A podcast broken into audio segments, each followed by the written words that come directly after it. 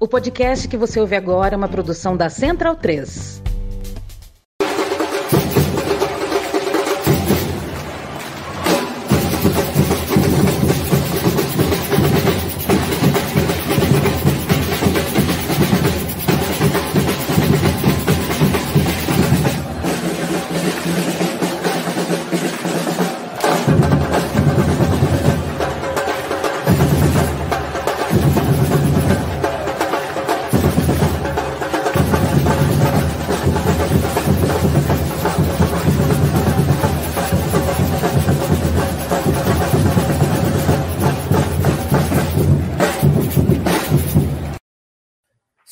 Salve, amigos do Na Bancada, sejam muito bem-vindos ao seu canal e podcast em defesa das culturas torcedoras dos clubes dos estádios. Eu sou Irlan Simões e hoje a gente vai falar sobre o tal do Yankee Ball. Obviamente é um nome utilizado aqui só para fazer polêmica, né? Porque Yankee a gente sabe que é a galera de Nova York. Não, não sei, não sei se é muito exagerado, não. Depois eu vou perguntar para meus amigos se eles discordam, se eles concordam que Yankee dá para usar para americano como um todo. Eu não queria usar gringo depois que é, quando ele, Tim Vicker apareceu por aqui, falou que chamar os outros de gringo é coisa de retardado. Aí eu falei, não vou usar gringo, vou, vou pular essa. Vou falar Yankee, mas principalmente porque Yankee remete um pouco à, à Bolsa de Valores de Nova York, né? Talvez a mais importante ou minimamente mais icônica do mundo. Inclusive, acabou estampando a imagem de divulgação do, desse, dessa live, né? Se você está no futuro, você já está ouvindo em podcast, então, enfim, é, lembrar que esses conteúdos também são produzidos em live, né? boa parte deles, exceto os que estão lá escrito SDT na bancada, que é exatamente nossa parceria com o Som das Torcidas. Então, quando você vê SDT na bancada, são podcasts gravados no estúdio Astral 3 com a coordenação de Matias Pinto. Quando você vê só na bancada live, é porque foi gravado como live no YouTube e foi aí para o podcast. Obviamente, estou falando com quem está no futuro ouvindo esse podcast. O tema de hoje, voltando a falar, né? Yankee Ball, porque nós já fizemos conteúdos como China Ball, né? A gente brincou com relação a esses investimentos vultuosos da China no futebol, só não conseguiu prever que eles secariam, né? De uma hora para outra. Né? E aí depois a gente trouxe a Manuel para explicar por que secou também. Sugiro que você procure se você tem interesse nessa temática. Uh, e depois a gente fez o Shake Ball, né? Que é sobre os investimentos, principalmente dos países do Oriente Médio, mais famosos por sua particularidade quase teocrática, né? Emirados ou monarquias, etc. Tentou jogar no bolo como um todo ali, Arábia Saudita, Catar, uh, Abu Dhabi, né? na verdade é Emirados, é, é, Emirados Árabes Unidos, enfim. Então hoje a gente brinca com Yankee Ball exatamente porque a gente vai falar sobre esses investimentos norte-americanos porque pintou uma série de. Pintaram, né? Uma série de, de novidades aí nesses últimos tempos. Compra de clube, como acontece há um bom tempo, e compra de liga, né? Não compra não, né? Parcerias, associações com liga, não sei como é que a gente vai definir isso aqui na nossa conversa, mas a verdade é que o volume do investimento norte-americano no futebol, ou estadunidense, de acordo com alguns preferem falar, é, aumentou né, de forma significativa e vale a pena a gente avaliar, né, a gente dar uma estudada, uma analisada o porquê esse volume todo e aonde esse volume todo. Né? Então vamos para dentro, vamos para dentro. Vou chamar primeiro aqui o cara que deu a dica de que essa é uma temática que o Guanabacá deveria explorar, João Ricardo Pisani, que já avisou que está em dia de Yom Kippur. Eu não entendo nada da cultura judaica, apenas observo. Ele pode explicar, inclusive, isso, já dá uma boa noite aí outras saudações possíveis, Mike. Saudações, saudações na bancada, os camaradas aí de, de na bancada. Ah, Yom Kippur é, é, é, acho que é o, o feriado, o feriado, né? Feriado nada, porque nosso estado é laico e, e, e não deveria ter. Mas Yom Kippur é, é uma festa, uma celebração, é o dia do perdão, é quando você jejua dentro do, do judaísmo, ele passa da noite de ontem até hoje jejuando, esperando anoitecer para poder comer e pensando, refletindo. E é seria, é, se eu falar que é o equivalente ao Réveillon, mas não é a virada do ano. Mas é importância, sim, celebração, seria uma, uma festa onde todo mundo se arruma, sai bonitão, é aquele baita jantar, aquela coisa toda bacana para depois da, dos dias de jejum ali, do dia de jejum, né? Excelente. Você, Você emprestou algumas horinhas, hoje, hoje não é um conteúdo tão longo como a gente costuma fazer, aí Pisani emprestou umas horinhas para trocar ideia aí sobre esse investimento norte-americano, que também tem italiano, né? Então, coisinha aqui. Pisani é um cara bem multicultural. Né? Ele é um corintiano ítalo-judaico. Ítalo-hebraico? É. Enfim, nem podia dar definida aí. Cara bom, cara bom. Então, cedeu aí uns minutinhos do dia dele pra gente. E aí a gente trouxe mais duas figuras que tem muito domínio também sobre o assunto para alimentar ainda mais essa discussão. Obviamente, quem está nos comentários, taca pau também pode participar. Vou começar pelo Luciano Mota, que é da casa, basicamente. Tem um tempo que não aparece por aqui, né? Tem alguns meses. Foi antes da lei da SAF ser aprovada. Agora está aprovada. E agora? Mas hoje vamos falar de outra coisa, né? salve, salve, pessoal da bancada. Boa noite a todos. É verdade, né? Tem um tempinho aí que a gente não, não dá as caras. Esse tempo sabático aí, promovido pela essa lei da. Enfim, essa lei da, da SAF, né? O pessoal chama de lei do clube empresa, mas. Lei dos donos. Lei dos donos. Mas é isso aí. Tamo junto. Obrigado pelo convite. E vamos aí falar um pouquinho mais dessa mais de clube empresa, né? Mais um pouco. Não tem como. É, é clube empresa. Se não for sobre clube empresa. É clube empresa. Eu diria que hoje é mais está mais para a economia do futebol e, né, e os seus exercícios do que necessariamente clube empresa. Porque Quase como adquirir o seu clube empresa, né? Hoje eu digo é... como adquirir o seu. Ou quem adquire clube. Né? quem adquire, hoje é interessante né? nesse é. sentido é. mesmo. E, e, Luciano, com certeza, vai estar guardado aí, porque 2022 vai ter muita coisa para ele falar, né? Então, em breve, ele vai estar aí aparecendo para explicar vários casos. E, e, é bom de encontrar documentos só por isso. Isso aí é, é malandro para achar, achar documentos, sabe tudo. Inclusive, tem um monte lá do Vitória que em breve ele vai passar. Mas vamos para o quarto membro aqui da nossa mesa de hoje, trocar ideia. Felipe Lobo, diretamente do Trivela.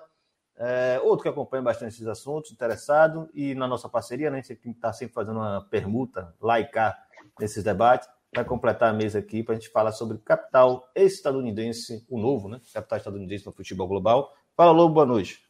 Boa noite, boa noite ao, ao Luciano, ao Pisani, é, a você, todo mundo que está assistindo, depois vai nos ouvir. Prazer estar sempre aqui com vocês. E, bom, é curioso mesmo, né? Vai ser, é um tema é interessante até porque é, a gente vai poder explorar um pouco por que, que os americanos, é, afinal, é, investem tanto em outros lugares do mundo do futebol, né?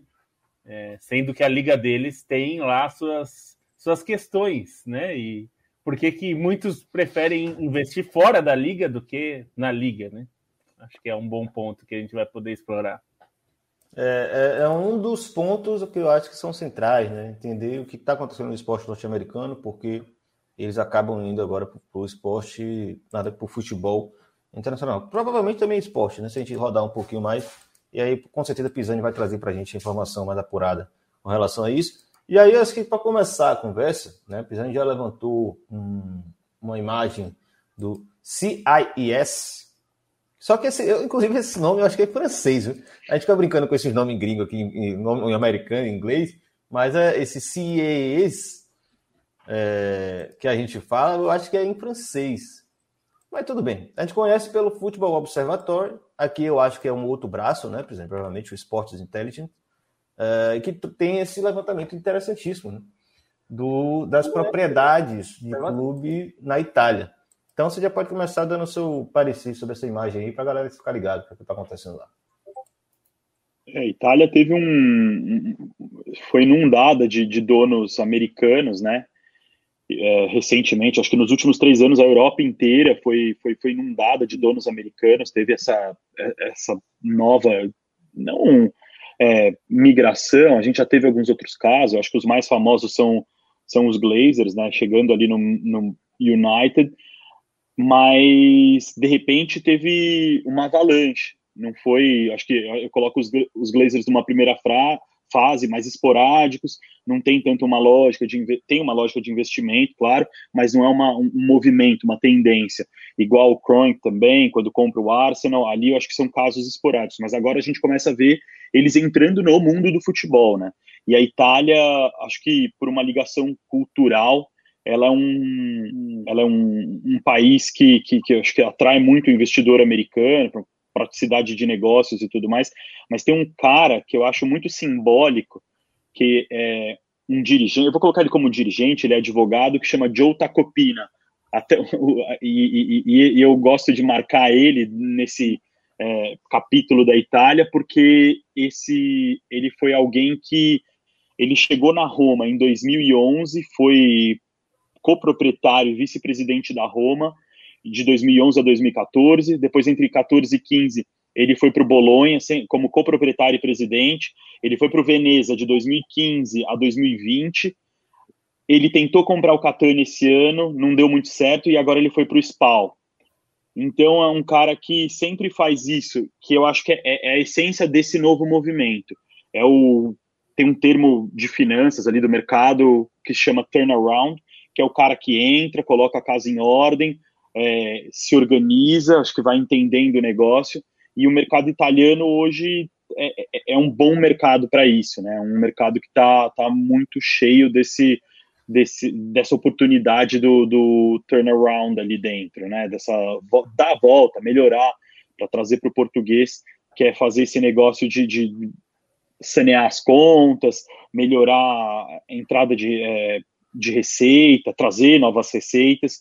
O futebol italiano tem grandes contratos de televisão, ao contrário do francês ali, onde deu um, é, o investimento do PSG e alguns outros acessórios ali conseguiram é, puxar, é, fazer esse, esse direito de televisão ir para cima. O italiano já tinha um direito, eu vou chamar de consolidado aí, então tem muito potencial.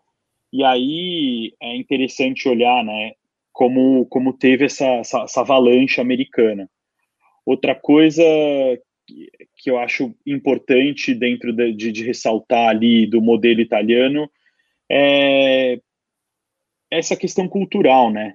O, tem muito ítalo-americano, tem muito empresário que uhum. tem uma ligação e, e que acaba é, tendo mais facilidade ali dentro. Então, é a Roma é um caso disso, eu ia até levantar isso aqui. A Roma é um caso disso. Chega primeiro um italo-americano que vem para outro italo-americano. Né? Tem, tem um pouco dessa passagem também. Só que só para destacar isso, o pessoal que está ouvindo o podcast depois, né? É, por isso que é bom dar um pulinho na live também, só para mostrar, né? A gente começou pela Itália porque exatamente a Itália é um país que não tem tanto proprietário de clube estrangeiro. A grande maioria ainda é italiano. É, pelo menos a gente está mostrando aqui na tela os que estão hoje nas divisões superiores, né? É, e aí, quando você vê a presença de estrangeiro, exatamente norte-americano. Só tem aqui uma particularidade, que é uma Rússia, Rússia Estados Unidos, né? Que aí você explica que é um. É só o cara só é sediado na Rússia, né? É, é aquela, é, são os produtos da globalização, né? O cara que nasce na Rússia, faz negócios, cre, cresce a fortuna ali no, na, no Reino Unido, acho que na Inglaterra, não sei especificamente aonde, e depois vai paga imposto hoje em dia nos Estados Unidos, está em Nova York, é um americano e, e, e, se, se coloca no mercado como um americano. Que é, que é o caso do Pisa, é, né? E aí é a outra particularidade é só o Como, que é um clube bem menor também, que é hoje propriedade de um grupo da Indonésia. Mas você tem o Ascolip, né, capital norte-americano, a SPAL, uh, quem mais? Parma, própria Parma. Roma, é, não, não tá aí, não tá não aí, tá mas aqui, tem, né? o, tem o Milan, né? Que é da Elliott, Sim. que é o fundo de investimento, Sim. né? Americano.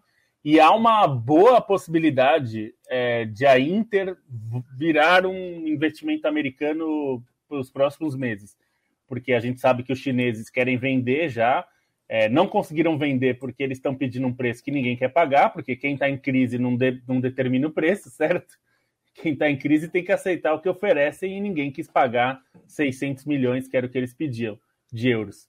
Então, mas há, os principais candidatos são fundos de investimento e os mais próximos devem ser os americanos, embora tenha investimento do Reino Unido ali, mas é um fundo de investimento do Reino Unido que, na verdade, é, não é bem britânico, mas enfim. Mas é só é. para mostrar que já tem, né? Esse caso da, do Milan. É porque, na verdade, só, eu abri a imagem errada, né? Eu abri a imagem errada, na verdade. Do Bolonha, o Bolonha, que talvez seja é um clube bem tradicional americano. O dono é um canadense, acho que não estava naquela imagem, mas é um, também é dono de franquia na MLS hoje. É um cara que tem uma ligação muito antiga com o futebol, é, dono da Saputo no Canadá. É uma marca que, assim, e tem uma herança italiana gigantesca. Para mostrar ali o, o capital norte-americano, né? Da América do Norte. Né? Uhum. Essa imagem é muito boa, né? É, era, era essa imagem para mim no começo, na verdade, eu acabei passando para a Itália porque eu abri o outro link, mas tudo bem. Mas aqui a imagem mostra, na Inglaterra, a capital norte-americana está presente em uma cacetada de, de clube, né? 1, 2, 3, 4, 5, 6, 7, 8, 9, 10, 11, 12, 13, 14, 15, 16. Claro, segunda e primeira divisão, inclusive assim, clubes de menor porte, né? O, o, o Swansea, né? Que eu, eu, quando comecei a acompanhar o Swansea, era um clube que tinha uma força muito grande do, da Supporter Trust, acabou vendendo também essa participação, né? que é uma particularidade inglesa, né? Mas aí você tem só em Londres, né? Você tem o Fulham, tem o Crystal Palace, você tem o Arsenal, enfim, um cenário bem, bem é, diverso. Itália tem aqui mais oito clubes, é, exatamente, oito clubes. Na Escócia tem três, França cinco, Dinamarca quatro, Irlanda um, Bélgica dois, Espanha dois, Grécia um, Holanda, é, Países Baixos, perdão, um, Portugal e Suíça um também. É, é muito clube, né? Muito clube, um cenário que já está aí e assim boa parte desse bem mais recente né, por agora. Só uma pergunta: o questão que você falou do turnaround, Pisa, é, tem a ver com uma estratégia como do, do Elliot no, no Milan, né? É, que é, é o... pegar um, uma empresa quebrada, levantar e depois passar. Isso, ali, ali eles com. Ali eu acho que a, a diferença que eu faria é do Elliot, e Luciano, de repente, pode até complementar aí, que é a questão do, do fundo abutre, né? Eles procuram negócios que estão que estão em necessidade, a barganha ali, e para achar. É um, a gente chegou a discutir até com o Emanuel, perguntando como estava a Suninha ali no Inter, para entender qual, qual, seria o movimento, se seria algo parecido com o que aconteceu com o Milan, ou se seria uma venda mais tradicional. Mas o, o é, é, é, basicamente você pegar, um, não necessariamente alguém que está mal, como no caso do Milan, do Elliot. Ali eles estavam nas lonas, na lona e precisavam de ajuda, precisavam dessa injeção de dinheiro, senão a coisa ia ficar pior ainda. Ah, o, o, turnaround é você pegar alguém que não está rendendo bem, pode estar tá no negativo, pode estar tá mal, mas onde você entende que tem potencial de revenda, que você consegue melhorar alguns processos, aumentar as entradas, trazer alguma coisa ali nova e vender por um preço melhor.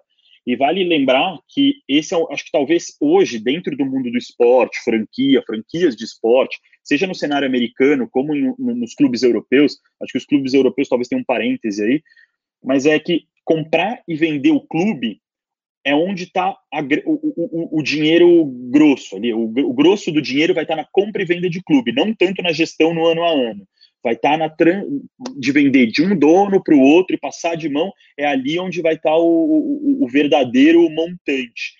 É muito legal olhar, por exemplo, por exemplo, o processo do Orlando City nos Estados Unidos, o Flávio Augusto como dono, comentando, era uma das poucas franquias que terminava todo ano sem ter que colocar porte, terminava no azul, e aí eles foram lá e venderam, e é onde ele tira o grande dinheiro e você faz o investimento pensando nisso, no tempo de propriedade.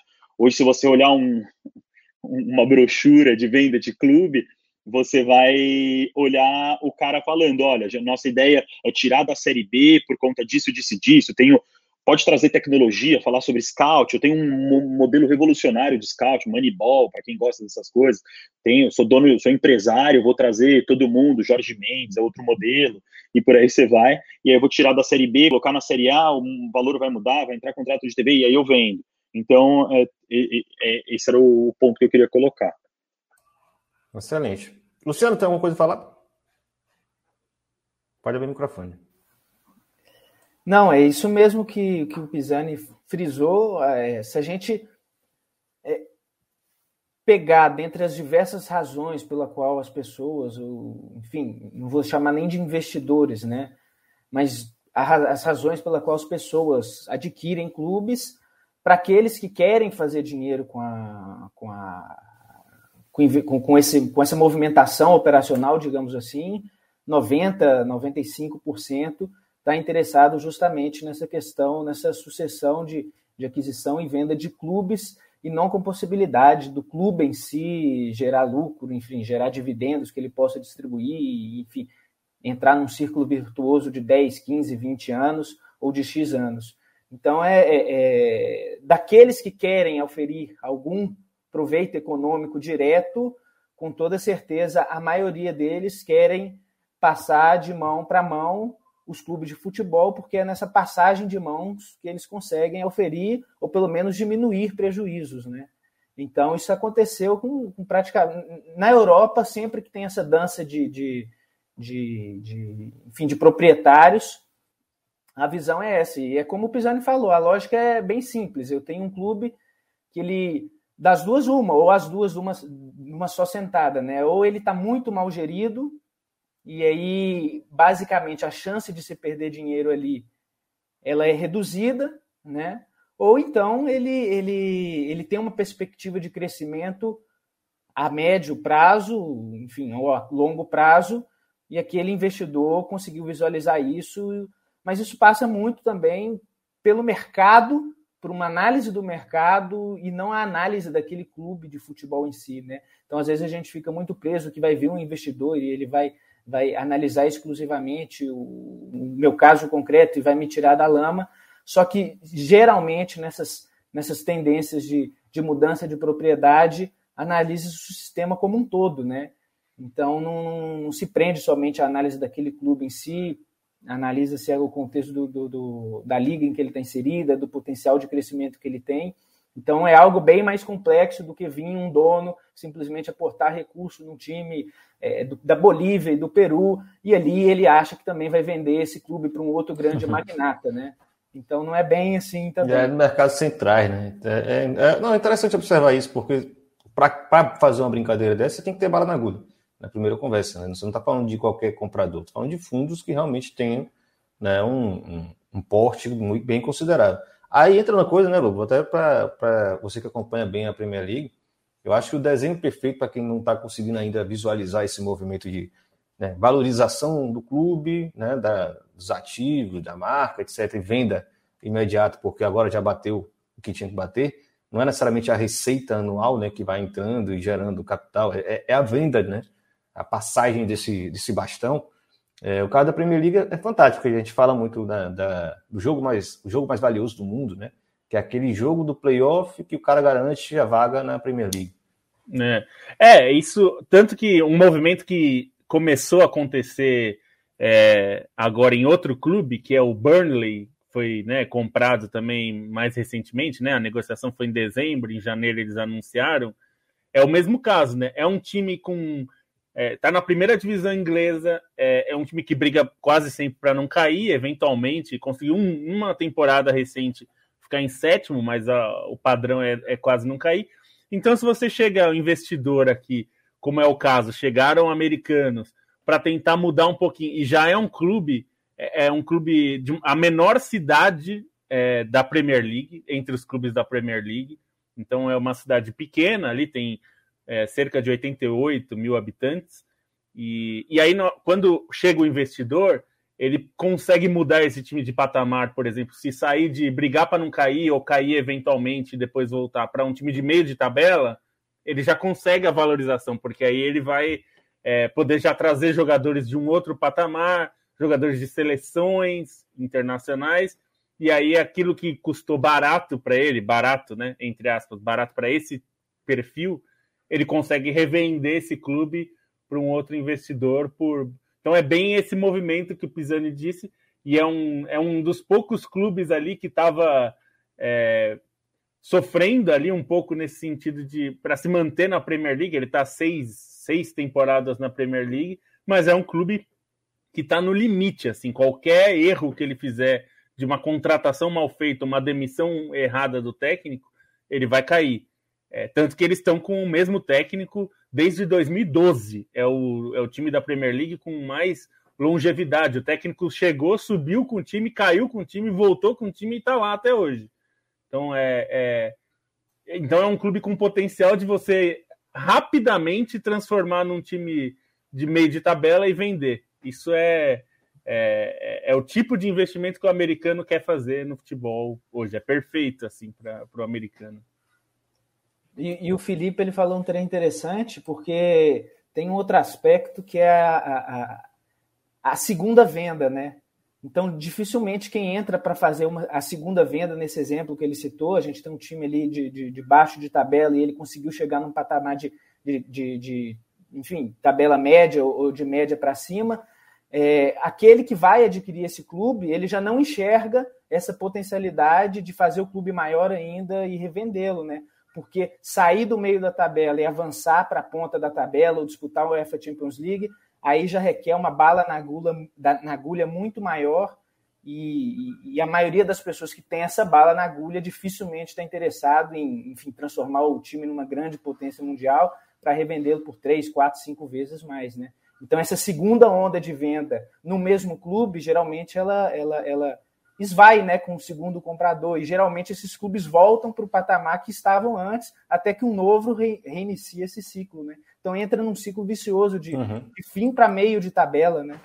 Não, e, e, assim, obviamente que não são poucos que estão tentando fazer isso. Né? Evidentemente deve existir muito empresário é, britânico que já se experimentou esse tipo de, de investimento, que é meio cassino, né? Porque tudo bem, você tem lá uma uma estrutura para fazer esse tipo de investimento e tentar valorizar e repassar o quanto antes. Né?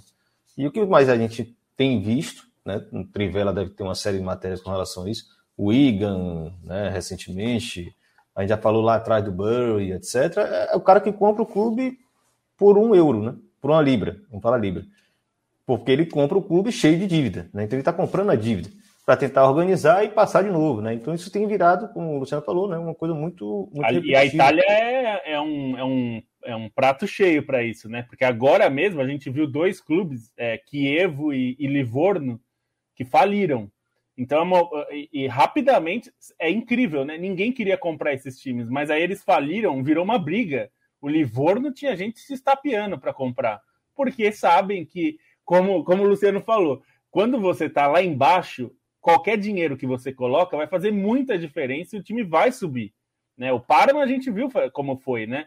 É, ninguém queria investir, mas no momento que ele faliu, o investimento se torna muito interessante, porque você põe pouco dinheiro, o time sobe rápido e você vende rápido, né? Agora, para você transformar o Burnley num time que vai brigar com o Tottenham, aí é outra coisa, porque também o dinheiro já não faz tanta diferença. Você até pode ter o dinheiro para colocar, mas aí você vai, a chance de você perder é muito grande, porque não quer dizer, a gente tá, é só ver os times que jogam dinheiro para perder, né? Se a gente pegar os Manchester City, é, PSG, que torram dinheiro infinito, e isso não garante o sucesso, porque nesse nível já começa a ficar difícil, né? Não é mais uhum. uma questão só de torrar grana, né? Pisa? É, não, é exatamente isso que, que camadas ali dentro, né, do, do, da tabela, como o Luciano também ressaltou. E é interessante, porque esses clubes menores, não vou falar que, a, que, que o sistema já está pronto, mas você pega o, o, times como Parma, Livorno, você tem as categorias de base ali que estão ligadas com a cidade, que, que conseguem produzir com um certa, é, uma certa quantidade de jogadores. Então você tem o um sistema rolando tem um, um, outro tipo de comprador que é esse cara que quer trazer a nova tecnologia. Hoje tem muito isso, essa coisa quase uma startup do futebol ali. É o cara que traz um novo modelo de scout, também precisa de grana para investir, para tirar o, o, cara de Gana, tirar o cara do Sudeste Asiático e trazer e achar para criar uma ponte comercial. Então, acaba sendo quase que um investimento mais no marketing ali, talvez por um negócio local, alguma coisa, do que algo que vai colocar ele nas cabeças para brigar com grandes clubes. Um, um exemplo recente, Abramovich não chegou a colocar o clube à venda, mas sondou muito, né? Sondou o mercado americano. É, tinha histórias de que a compra do Pulisic foi muito nessa para começar a, a, a, dar aquela flertada, né? Colocar ali, abrir o melhorar a relação, colocar o clube em, em voga ali para o mercado americano e se fazia muito a conta, e essa conta passou a dobrar, porque hoje você, para comprar o Chelsea, você está dentro de um patamar onde você tem que fazer o aporte.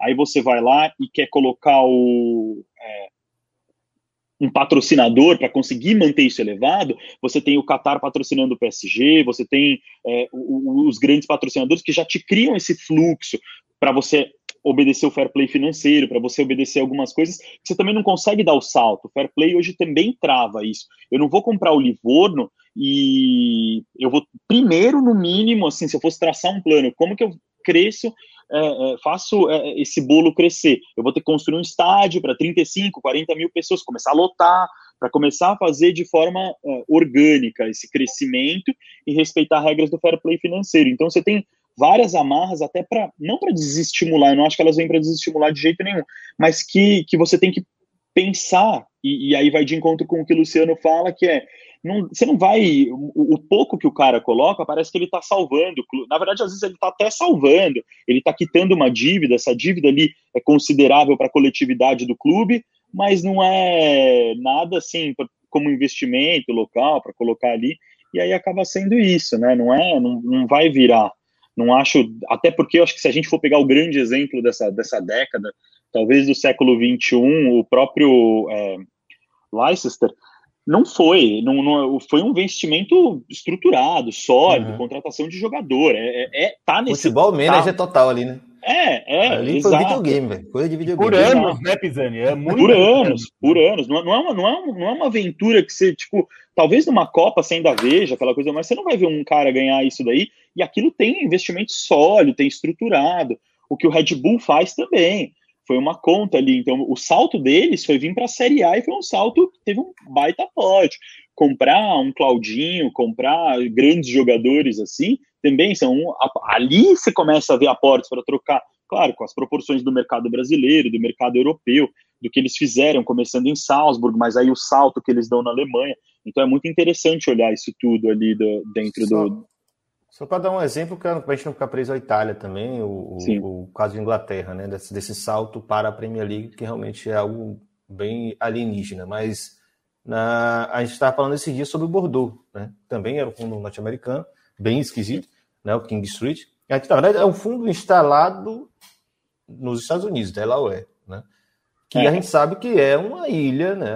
É, é o é, chamado é, paraíso meio, fiscal. É, meio paraíso fiscal americano, né? É, e a gente não tem nem certeza de que o dinheiro é norte-americano, porque geralmente quando vai para algum lugar desse, é gente que não quer dizer quem é.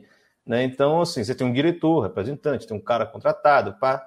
E no Bordeaux, eles quebraram o pau com o outro acionista que tinha peso né, na, na no clube.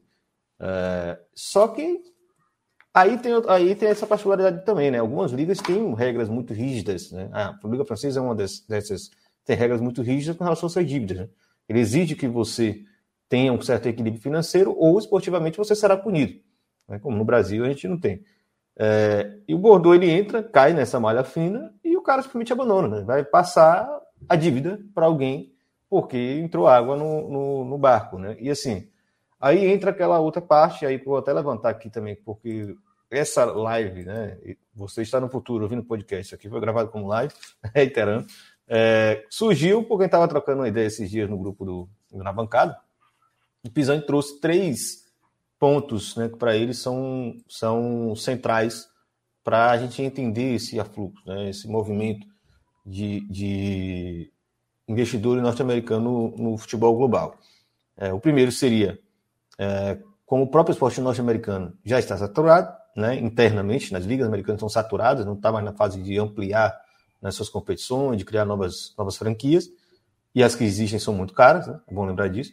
É, o segundo seria uma relação de portfólio né, de investimentos, né, criar uma articulação entre investimento com esporte, entretenimento e outros que esses fundos já possuem. Importante ver, entender como fundos, né, não como indivíduos ou em pequenas empresas, ou em pequenas empresas, não, empresas familiares investindo. São fundos de investimento, então você movimento dinheiro dos outros, inclusive. Né? Uh, e o terceiro seria a própria Copa do Mundo. A gente vai explorar esses três, mas antes da gente explorar esses três pontos, um de cada vez, devagarzinho para a gente entender melhor, deixa eu botar na tela a imagem curiosíssima, a matéria no site do Exame. É, essa aqui foi engraçada. Brasileiro compra clube de futebol profissional na Inglaterra. Fundador e CEO da VO2 Capital, Boutique Family Office, Boutique Nossa Family Senhora. É, o que seria Boutique Family Office? É parte do nome da empresa? Boutique, não, boutique é, seja no direito, seja no, no mundo das finanças aí, é normalmente é o escritório menor, por exemplo, do criminal, ah. Né, que não tá, tem as big laws, aqueles grandes escritórios é, de direito que envolvem várias áreas ali. Acho que o Luciano pode me ajudar nessa. E em finanças também. E boutique, então, normalmente é, é, é o pequeno, é o, é o mais. às vezes tailor-made, o pessoal gosta de usar essa palavra, que é, que é, pensado ali, é quase como aquela sob medida, vamos, é, seria o equivalente, não é o equivalente, mas é aquela coisa pequena que te dá uma atenção e tudo mais. O, e family office é o dinheiro da família. De família. É, falando aqui que, lembrando aqui, está mostrando uma matéria do é, Exame. É brincadeira aí né, do family office. É. Que é, que é um, um, portal de negócios, né? Então eles estão exatamente usando os termos mais próprios do ramo, desse mundo curiosíssimo dos investimentos. Aí voltando, o VO2 Capital, eles estão tem mais de um bilhão investido nos Estados Unidos, o seu proprietário Guilherme Deca, né? Um projeto de crescimento gradual do Wakefield AFC. Que clube é esse, né? Esse é o clube que o brasileiro comprou lá. Aí tem, vai explicar aqui que é, é um clube da 11 divisão, né? Na verdade é o que a gente chama de non-league, né? É um clube inglês, mas assim, sem nenhum tipo de projeção provavelmente tem um estádiozinho, como essa imagem mostra aqui, né? Talvez tenha lá seu, seu terreno, que ele vai poder explorar, inclusive, se tudo der errado, ele vende. Né? Mas enfim, o cara comprou um clube lá. Muito provavelmente, né, Pisa? Nesse sentido que você está falando, né? Vamos começar por essa parte, então, né? Sinergias com o portfólio. É, como é que o cara quer com um clube desse? Como é que ele vai chegar numa divisão que realmente dê dinheiro? Então aí você já começa explorando isso também, porque é o caso de um brasileiro, mas é muito sua cara de investimento norte-americano. É sair da non-league e, e, levar ele para a Premier League, talvez para a Championship, onde está o dinheiro ali. Agora acho até que está aumentando um pouco nas outras divisões, mas esse daí é. O trabalho vai ser bom. Se esse cara fizer, eu dou meu dinheiro para ele cuidar. É. Porque ele vai investir bem. Vai, eu não sei o que, que, ele vai fazer. Ele vai ser um, o rei do scout, eu não sei, mas ele vai fazer uma coisa muito bem. Na matéria, mas, não, acho que é perto de. Uau, perto de Liz. É. Eu também estou perto de. Sim. Não, eu, te, eu, eu, tomaria. Nesse caso, eu tomaria cuidado, porque pode ser, às vezes, é, passaporte, pode ser entrada para nacionalidade, investimento nesse sentido, assim, né? Confesso que eu não sei, não, não conheço muito, mas acho interessante alguém comprar um clube non-league, de 11 divisão. Acho realmente interessante. Mas. Ou marketing, né, É, ou marketing, às vezes é para falar da. É, é, e é, esse era um ponto que, que eu ia colocar tem muita gente, até ex-donos de clube, que usam isso muito para se alavancar e para estar tá na mídia e para aparecer. Ah, eu quero propósito.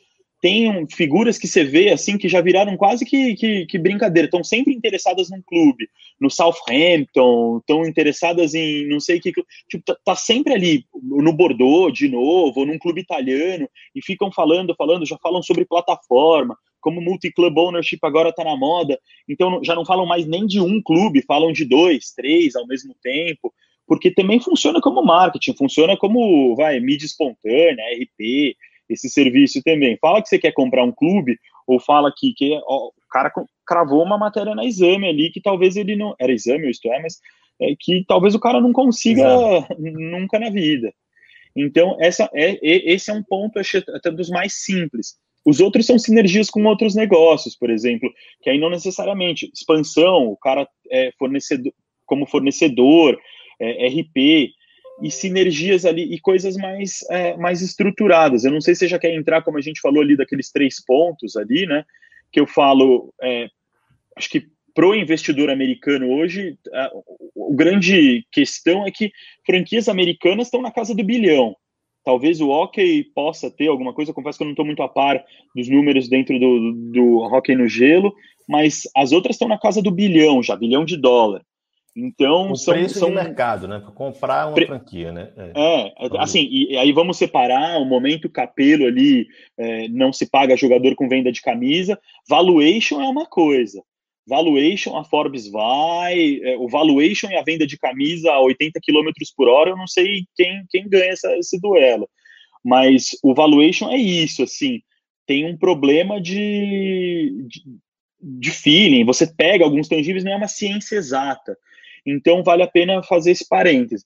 A outra coisa é que você tá. Eu acho que o Utah Jazz estava recentemente sendo vendido e estava por 2 bilhões de dólares. Uma franquia num mercado pequeno, americano.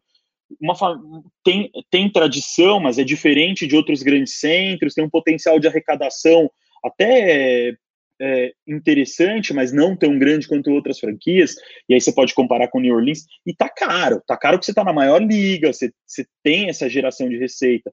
Ali, se eu não me engano, em Utah, você tem até restrição de venda de bebida alcoólica, não sei como tá dentro do, do, do estado, do, do, o estado tem, mas uh, em alguns lugares, né? Mas Salt Lake eu confesso que eu não sei exatamente. E então você tem que entender essas, essas sinergias que, que, que vão se construindo com outros negócios e quando eles começam a olhar para fora. A MLS, eu acho que ela o case dela, né, para usar mais um mecanismo aí, mas o, o, o, exemplo dela, como, ele, como ela foi estruturada, é muito, é muito simbólico, porque primeiro ela foi de uma aposta uma aposta para levar o futebol, escorada na Copa de 94. Ela foi evoluindo, acho que ela foi tendo todos os estágios ali de passar para uma aposta, para passar a ser uma certeza. Ela abriu em momentos muito certeiros para grandes mercados, para começar a atrair novos mercados, quando foi a expansão de Chicago ali logo no começo. Depois você começa a ver. Então ela foi seguindo o manual para se solidificar, de crescer, estruturar. Hoje, fazer isso de forma isolada com o clube tá muito caro. Então, ali você tinha o turnaround, não o turnaround, na verdade, você tinha a venda da franquia como um, até como esse ativo, numa aposta, como investimento, igual você coloca uma projeção de renda. Quando você compra a franquia ali dentro da MLS, o, o, o que eles te, a brochura que eles te entregam é, é, exatamente isso. Em cinco anos, nossas projeções de crescimento são essas, vai entrar mais receita de televisão que é quando você olha é, essa questão. Então, os americanos, eu acho que começaram, acho não, começaram a sair e procurar outros mercados, né? É, começaram a olhar para o mercado americano, é, europeu. E, e, tem outra questão também, né, Pisani, que eu acho que é que às vezes a gente que está aqui no, no mercado, é, não vou dizer nem brasileiro, sul-americano, mas exclusivamente do futebol, não tem essa dimensão, que, por exemplo, no caso da, da, da MLS, na verdade, ela, ela é fruto de um projeto anterior que fracassou. Então, houve um aprendizado, ou pelo menos a tentativa de se, olha, no que erramos, vamos tentar corrigir e não cometer o mesmo equívoco. Mas mais do que isso, lá, o, o, o, enfim, o proprietário ele não vende o clube em si, ele vende Sim. uma porcentagem que ele tem como proprietário da liga. É, até então, mais amarrado isso. É mais amarrado é diferente da NBA, é, da NFL. Não é o clube que vai crescer, mas a liga vai crescer. E quando você vender a sua cota parte na liga, independentemente do clube estar tá bem ou mal, disputando entre a primeira posição ou a última posição, esse crescimento vai corresponder na sua venda. Então, eles partem muito dessa, dessa questão.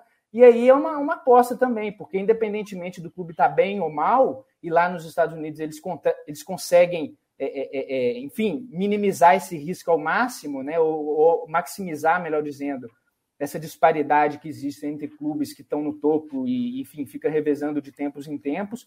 Mas mais do que isso, é uma aposta de que aquele projeto de empresas chamada Major League Soccer, ele vai ter um crescimento no médio e no longo prazo.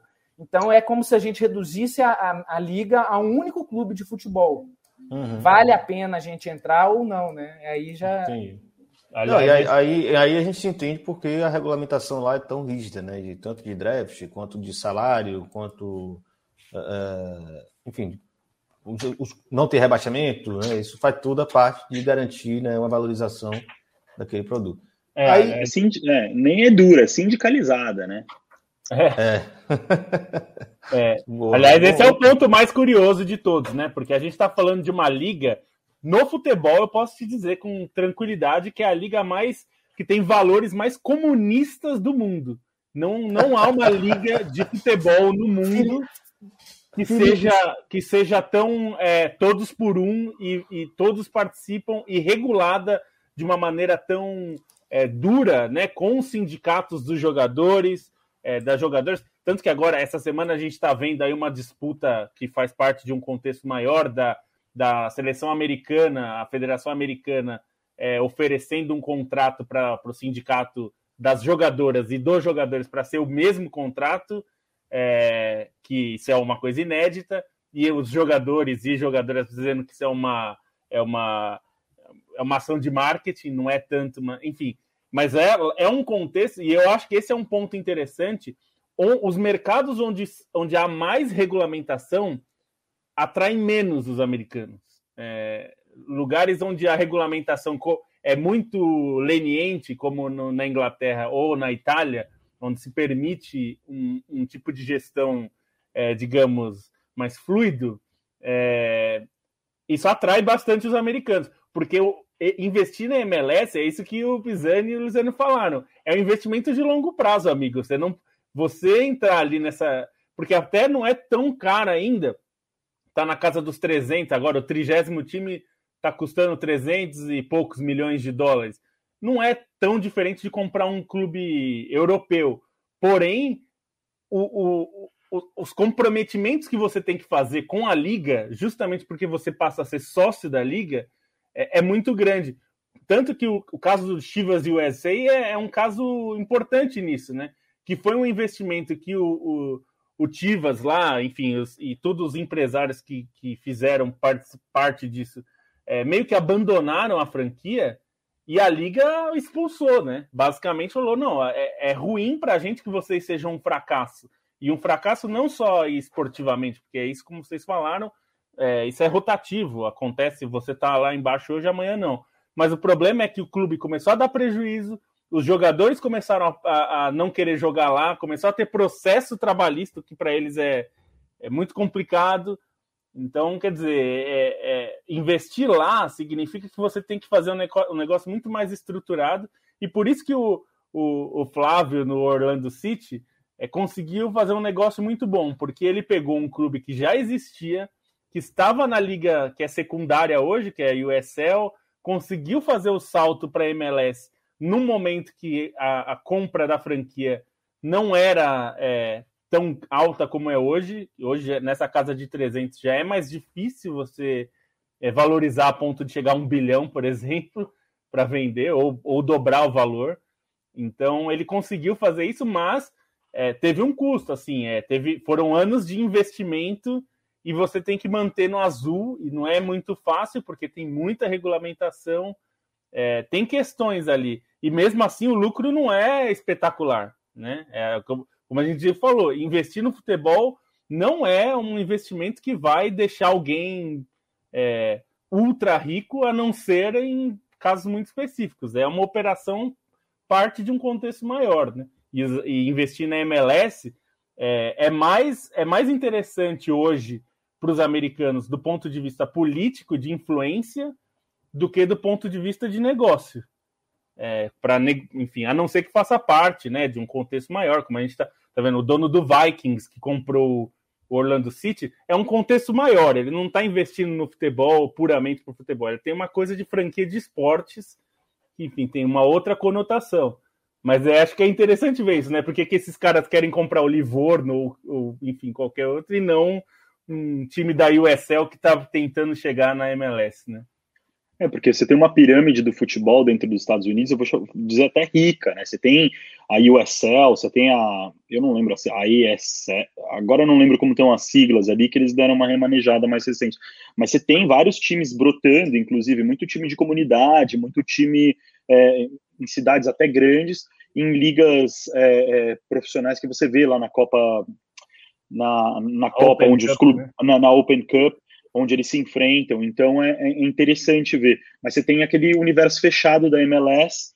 A USL hoje tem feito parceria com os clubes e quase que vira um estágio. Se eu não me engano, o Nashville é, foi passou por esse processo ali, né? O cara como para se firmar como proponente a ter uma uma franquia, ele investiu antes na cidade, no time da cidade, aí ele conseguiu mostrar que tinha potencial. Não, mas e... só, só, me explica aí esse processo, então, Bruno. A, a USL não, não é conectada diretamente à MLS. Você não tem nem proprietário. Uma, eles têm uma parceria, mas eles são, lig são ligas independentes. Como no futebol americano acabou conectando pelas conferências. Você tem duas coisas diferentes, aí eles acertaram que as finais podem ser juntas. Vamos supor que eles quisessem fazer uma também. expansão brusca, assim, eles querem sair de 30 times e irem para 60. Tá. É, poderia acontecer de uma. Isso é totalmente suposição. Assim, tem uma liga pronta ali, eles vão lá e as duas. Vamos dividir nosso negócio, que é 50%, como aconteceu na NBA em outras vezes. Isso pode acontecer. Mas por que, que eu estou falando isso? Porque ela é uma outra liga, ela é um negócio independente. Se juntaram clubes, você pode ter você pode ter clube da MLS na cidade, vamos pegar Nova York, clube na, é na USL, clube na outra liga ali. Eles estão tentando agora é criar essa pirâmide para falar o que, que é cada clube ali, o que, que onde está cada clube, mas sabendo que não tem promoção. Na USL você tem times dois, né? O Seattle Sounders tem um time é, é na USL. Me corrija aí, Lobo, eu não lembro agora, é, mas numa é. dessas ligas é eles têm é, são parcerias entre a MLS e a USL. Eles foram lá e colocaram um time dois. Você tem times completamente independentes. Indianápolis tentando uma vaga na MLS, por exemplo. E agora a USL mesmo se dividiu, né? Se criou é. até eles usaram uma estrutura inglesa, né? Nome de porque via USL Championship e USL League One. Então quer dizer, eles, mas não, não é, criaram... é não é, é essas acesso... aí ela, elas estão ligadas, mas elas não são duas ligas. É, é só Porra, que elas, confuso, elas né? é, é nesse caso é uma liga de uma digamos uma gestão única Hum. Mas é, é como se for, para pegar um exemplo bem tosco, tá? Mas é como se fosse o Campeonato Carioca e o Campeonato Mineiro é, e, or, é, organizados pela mesma federação. Só que são tá. campeonatos que eles não têm como um participar do outro, mas são hum. parte é, é basicamente um, um, sistema para fazer um filtro também de quais clubes estão mais estruturados, é, estão mais estruturados. Isso que o Pisani falou, quem quer investir tem feito isso, né? Isso virou muito comum. O Minnesota fez isso, o, o Nashville fez isso, quer dizer, uhum. são donos que mostram esse comprometimento de longo prazo que a MLS busca. Então ele falou: eu quero tanto ter um time que eu vou investir na liga de baixo, vou transformar esse time em algo estável, vou mostrar que eu sou um bom administrador, que é outra questão importante, né? Eles não querem um time que dê prejuízo, enfim, que a gente. É, o Luciano falou. A Liga do Pelé, a NASL, a primeira versão da NASL, faliu. Os clubes ficaram devendo, gente perdeu dinheiro, gente perdeu muito dinheiro. Então, é, eles não querem que aconteça isso, né? É, até Trump é se meteu nisso, não? É. O Trump estava envolvido, né? Eu Tem um texto no, no, no Cautiopedia muito bom, contando de uma liga que foi criada pegando clubes de outras partes do mundo. Eu esqueci o nome dessa liga, é incrível. Onde o, eles criaram ali, por, eu não lembro se era uma questão de marketing, o que, que foi. Foi uma liga, talvez até, acho que em paralela, com a, com a NASL, mas que trouxeram o Cagliari para jogar no Canadá e era basicamente torneios de verão que eles criaram uma liga, pegavam o time inteiro do Cagliari, teve times, acho que da Europa inteira, do mundo não, mas da Europa inteira que, que foram para lá. Não sei se teve até um Bangu da vida nessa história, alguma coisa assim, mas é, é cara, é incrível essa história deles tentarem criar essa liga ali. Acho que nessa ali tem esse, essa coisa da promoção, mas muito, hoje a gente consegue ver, e eu acho que a, a linha do tempo da MLS mostra muito é, é, esse, esse amadurecimento tá entre a Copa de, dois, de 94 e a Copa de 2026, né? É, os projetos, não vou falar que começam e, e, se encerram porque ela não vai terminar, mas eu acho que é quando ela vai estar tá ela vai deixar de. Ela vai ser um produto consolidado em número de franquias, em número de investimento, brigando com as outras ligas americanas ali, em termos de popularidade. E aí caiu muito com o que Lobo disse sobre o americano procurar o risco e retorno em mercados que são menos regulados, que talvez eles enxerguem mais margens. E não é menos regulado no sentido de, de anarquia ou de não ter nada, de, de sacanagem. É no sentido que você tem mais zonas cinzentas, você tem melhores oportunidades, você consegue, de repente, virar mais rápido nessa ideia de vender, entendeu? É o risco e retorno. É, é, não, mas é interessante observar, porque você pode ter mais de uma liga, não necessariamente elas são, não, elas são adversárias ou concorrentes, né? podem se entender dentro de um sistema mais amplo e encontrar, inclusive, parcerias que sejam benéficas para ambos. É interessante isso, eu não sabia. Vou passar aqui rápido, porque o Ricardo Porto está comentando aqui, já falou da valuation do, atual né, da, da NFL geral, né, da, da empresa, não das franquias, 26 bilhões, e quer dizer também que as franquias acabam sendo valorizadas, avaliadas a partir disso, né? E é valuation séria, né? Não é transfer market, que é uma coisa que a gente sempre lembra, né? É. Não acredite no valor. É, viu uma matéria falando valor de elenco baseado no transfer market? Chama cascata segura. isso. Esquece segura, essa segura. porcaria. ali é, ali é, o, é a roleta russa. Né? É, aí ele falou aqui que Steve Cohen comprou o Mets de Nova York por 2,4 bilhões de dólares. É dinheiro pra cacete. É, e a NFL, por exemplo, uniu a AFL com a antiga NFL, se tornou a única liga do ponto de vista comercial. O mesmo aconteceu com o beisebol em 2000, recente, né? quando as ligas se uniram na MLB. A NBA comprou a ABA, né, que já era uma outra liga e acabou sendo adquirida pela liga mais forte. interessante, inclusive, isso também, né? Porque a própria liga pode ser vendida já, afinal, não é uma empresa em si. Né? Um sistema muito diferente. Aí ele faz a pergunta aqui atrás, né? Da, de, de estar jogando pimenta na mesa. O Brasil precisará ter uma liga estável para atrair esse tipo de investimento? Eu acho que atrairia esse tipo de investimento. O negócio é que o modelo já é muito diferente deles, né? Também eu vejo assim. Vocês têm alguma. É, e aqui o risco, o risco é muito alto, né? É, mesmo um clube, é, é, não sei, pegando os, os, exemplos que a gente tem, eu tenho dúvidas assim que se você pensar nesse modelo americano, digamos, não sei se os Desportivo Brasil da vida são bons exemplos de um clube para você fazer isso. E a própria Red Bull é, sentiu que não dava para fazer aqui o que ela fez no, no na, na, Alemanha, né? Por exemplo, que porque na Áustria pegou um time já pronto, né? Mas no, na Alemanha teve que pegar um time da, das divisões inferiores e tal. Aqui, subir da série. É, subir assim, para chegar na série D, subir da série D para C, da C para B e da B para A, é basicamente um inferno. Não é, e nem pondo dinheiro alto, como a Red Bull fez, a Red Bull montou time de série B para jogar a série D, pegando gente, é, coleção ali de jogador de estadual, e não subiu porque é mata-mata, é instável, é, é difícil.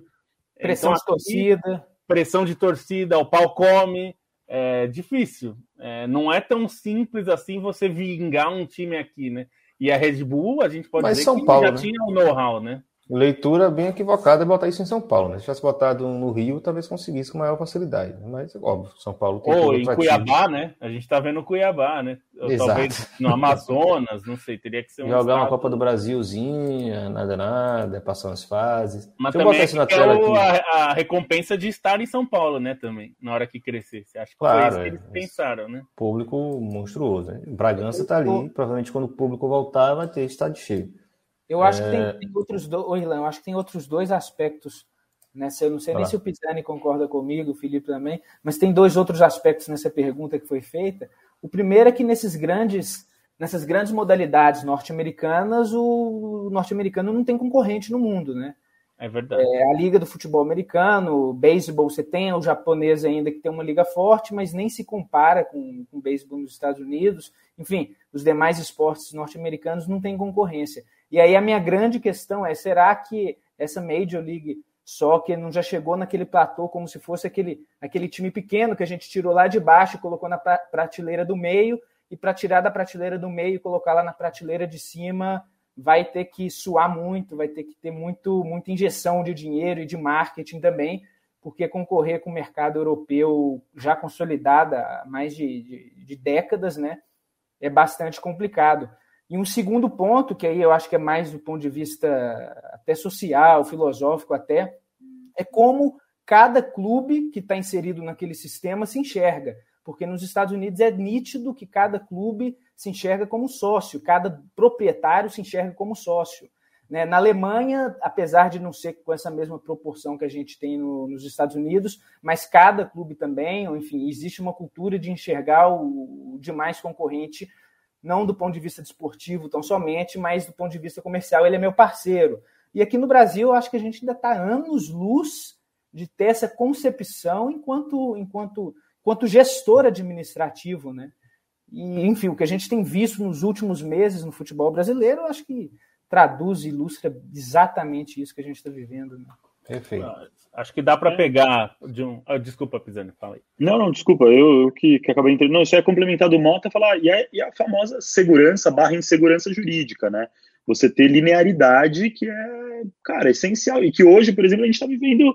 É, todo dia tem um caso de insegurança jurídica, da, pelo menos desde a MP do mandante até agora a questão dos estádios e segurança jurídica. Não estou nem falando da falta de coordenação entre clubes e, e junção de clubes, estou falando sobre cara, cai no STJD, tá batendo lá algo que, por exemplo, a liga podia estar tá resolvendo, sentada, ter uma coisa clara. Então, eu acho que isso também é.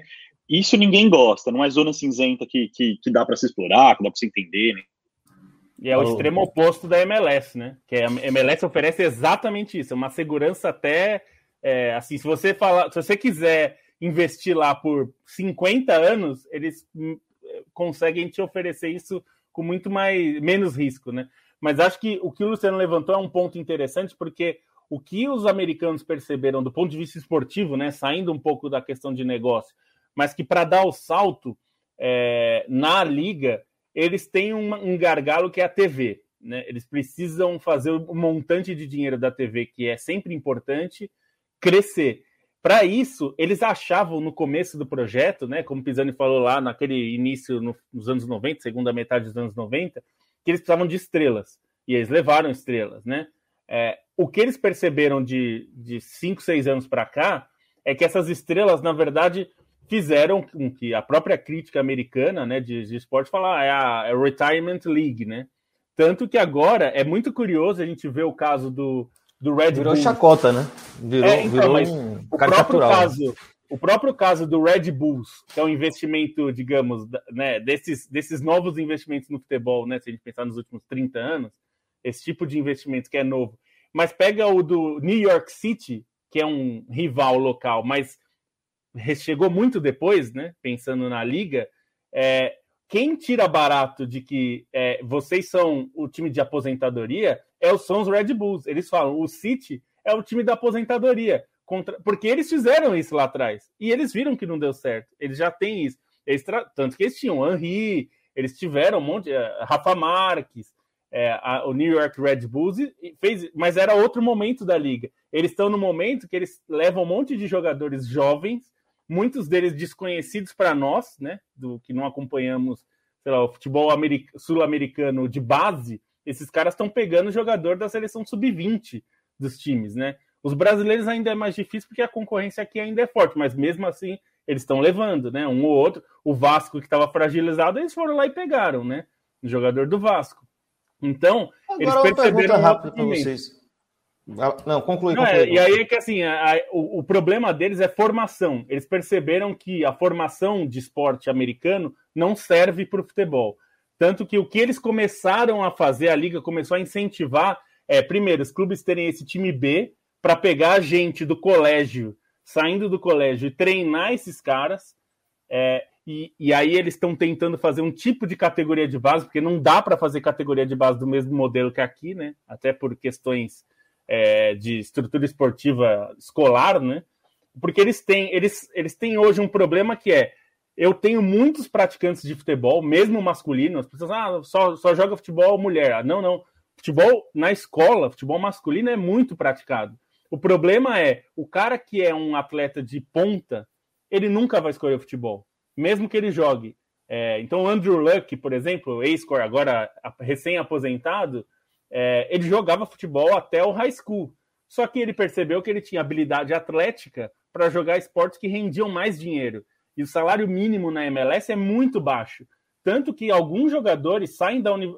usam o futebol para entrar na universidade, para jogar uhum. pela universidade e não querem ir para a MLS porque eles vão ganhar mais como engenheiros, como comunicadores. É verdade, porque o salário uhum. baixo, o salário base, é, agora até preciso ver como está em 2021, mas era coisa de 30, 40 mil dólares ano. Uhum. Isso era o salário base. Estava em 55, eu não sei, porque aí tem, uma, tem umas quebras, mas eu acho que estava em 55 o Lobo. É, então... Não, e aí o Lobo matou, é, é como, como concorrer com, com, Você tem uma joia, às vezes, no seu clube, ou enfim, no seu staff B lá. Lobo usou um exemplo. Lobo usou um exemplo de um cara que, que se formou até o high school como jogador de futebol e acabou indo para outro esporte. Qual foi o outro esporte? Só para a gente ter uma ideia, um parâmetro. Não, o Andrew Luck foi para a NFL, né? É porque ele futebol tinha, americano. Ele, futebol americano. Ele, ele é tem muito daquele cara, chutinho, daquele não, chutinho. Tem, tem, tem, muito. não, ele era quarterback. Não, é, é quarterback. lançador. Lançador. Aquele que lança lá no fundo? É, é. E ele, e, mas isso é muito, muito comum. Tem muito jogador da NFL que e não só kicker, tá? Jogadores. É, e isso é muito comum porque, assim, se o cara tem habilidade atlética para, por exemplo, ele fez atletismo no, no colegial é. e ele fazia basquete e futebol americano, porque o cara joga em três cestas. Aí ele vê qual que vai render. Se ele uhum. vê que ele tem habilidade para ser é, para ser corredor ali na NFL, ele vai para a NFL. Mas o, o problema é que o futebol é a quarta ou quinta opção, porque se ele tiver habilidade para jogar o hockey, o hockey, apesar de hoje ser uma liga do tamanho da, da, da MLS, ela rende dinheiro da, da TV que a MLS não rende. Então a, o hockey consegue pegar um cara da universidade, dar um salário de 10 milhões por ano. É, no futebol, você não vai acontecer isso. 10 milhões por ano é o Kaká. O Kaká ganhava isso. Mas para é, você tirar um cara da universidade fazer isso, você não consegue. Um, é um, dos, um dos artifícios, um dos artifícios que eles têm usado é, para enfrentar isso é que hoje o futebol, a estrutura do futebol dentro dos Estados Unidos permite que um moleque de 14, 14 anos, vamos falar, consiga ter um contrato de patrocínio, ele pode ser assinado. Você tem já programas para isso, o que os outros esportes não, não, não permitem. O sistema de college ali. Então, essa é uma das vantagens que eles colocam na hora de é, colocar o, o, o menino. Outra coisa que tem feito muito a federação, junto com a MLS, é investimento em infra, construir quadra de futebol, nem que seja quadrinha, para sabe, é, é, cimentão ou grama sintética, o que for, eles estão construindo quadro, espaço para se jogar futebol, investindo muito nisso, especialmente nas cidades que já têm franquia da MLS, mas em algumas outras também, né, com esses programas, porque é para colocar ali. Eu morei em Washington, em volta de casa tinha dois campos de beisebol público e por sorte tinha, uma, tinha um campo society ali público, grátis, aberto ali e que vivia tendo, quando tinha, eles faziam promoção ali dentro, vivia tendo alguma coisa de divulgação da liga, mas muito para cativar as crianças, para cativar é, os jovens, tentando aproveitar esse nicho, tem toda aquela história, um debate grande ali que mexe às vezes com os brios de quem gosta, que é o beisebol está envelhecendo, o futebol está tomando é, uma projeção ali, mas os números, como o Lobo falou, que matam é o salário e a entrada. A NBA está revendo isso agora, permitindo salário na D-League, não, não precisando mais passar pelo college e uma série de outras coisas, porque eu acho que não é uma coisa para agora, mas alguma coisa que você sempre olha no, no, ponto futuro. Você vai olhando para frente e pensando no que, que o cara pode, como ele pode entrar dentro desse mercado, porque desde que se picaram ali a mosca do Alfonso Davis, para mim, foi o, grande. Eles entenderam que vender jogador, eles tomaram gosto, picou ali, vender jogador, prospectar talento é um grande isso. negócio. Ah, o Larim do Besiktas tá, tá, é. tá lá, né? Foi, Quem saiu. É? O, o Larim, que é, é, é, canadense também, tá no, no, no, no Besiktas também. Ele arrebentou, foi desse. Foi numa história parecida com o Davis. Foi ah. é, pinçado, acharam, trouxeram de um, de um, de um sistema canadense ali também. De, aí foi, foi para MLS. E, e, essa ideia da, da, da, Liga de Desenvolvimento da NBA é um pouco a, a ideia que a MLS está usando no time B, né? É para pegar é. esse moleque de 18 anos e poder falar: ó, eu vou te dar 10 mil dólares, é, que é pouco, mas para um cara de 18 anos é muito, né? É, é, eu tô te garantindo uma carreira. Então, é isso, porque o cara que é muito, muito, muito talentoso, é, que era o Pulisic, que era muito fora da caixa, o empresário leva para a Alemanha. Esse cara vai para a Alemanha porque ele lá tem uma, uma garantia de carreira. Porque ele pode não chegar no Bayern de Munique, mas se ele chegar no Basel da Suíça, ele já está rico, né? Uhum. Já valeu a pena. Não, sensacional. Porque assim, a gente já falava, obviamente, do investimento norte-americano no futebol europeu de preferência. Gente está aqui tendo uma aula sobre o esporte norte-americano como um todo e porque o futebol, que a gente chama de futebol, né, o soccer dele, tem essa dificuldade de se desenvolver. E, e assim, é, é, um sistema bem complexo, né? Eles são muito acostumados com esse esporte universitário, né? Esse, esse processo que no futebol, como o Lobo falou, não, não bateu bem. Né? E é por não isso tá também rendendo. que eles não querem o PSG na, na MLS, porque vai hum. quebrar, né? Eles sabem que vai quebrar. Aquele é. modelo não é sustentável. Então, porque muita gente fala, ah, por que, que eles não liberam investimento para os caras né, pôr dinheiro? Porque já fizeram isso e quebrou. Ah, já quebraram. É, e, e, não estão dispostos a quebrar, né? Porque na Europa tem muita gente disposta a quebrar. Acho que é Exatamente. o grande, o grande joga para quebrar, inclusive, né? Feito para quebrar, exatamente. É, e assim, é, é eu tava, ia perguntar para vocês sobre a questão de venda de jogador, né? Porque, porra, você tem um, um sistema muito fechado, onde você tem a ideia de, de ir sempre alimentando ou inflando as receitas que você já tem ali consolidadas, TV, patrocínios, marketing, estádio, etc. Aqui nos Estados Unidos é uma mina de ouro, todo mundo sabe que é um mercado monstruoso, inclusive com essa capacidade que eles têm desse know-how de colocar o mundo inteiro para assistir MLS, por mais que não seja com valor dos campeonatos europeus, mas a gente assiste aqui no Brasil com grande facilidade. Meia-noite, né? A gente tem problema de horário, mas enfim, eles conseguem, os caras têm esse domínio. O cara tem tecnologia, os caras têm entrada, o cara tem a língua, o cara tem tudo. Então, assim, Mas ativo de jogador ainda é uma coisa que dentro do futebol é um negócio surreal, né? Para qualquer perspectiva, né? Então eu ia perguntar sobre isso. Agora que você trouxeram um exemplo para Afonso Davis, como isso disparou, então provavelmente vai ver para os próximos anos uh, um, um, fenômeno nesse sentido. Antes da gente continuar, só levantar de novo os comentários.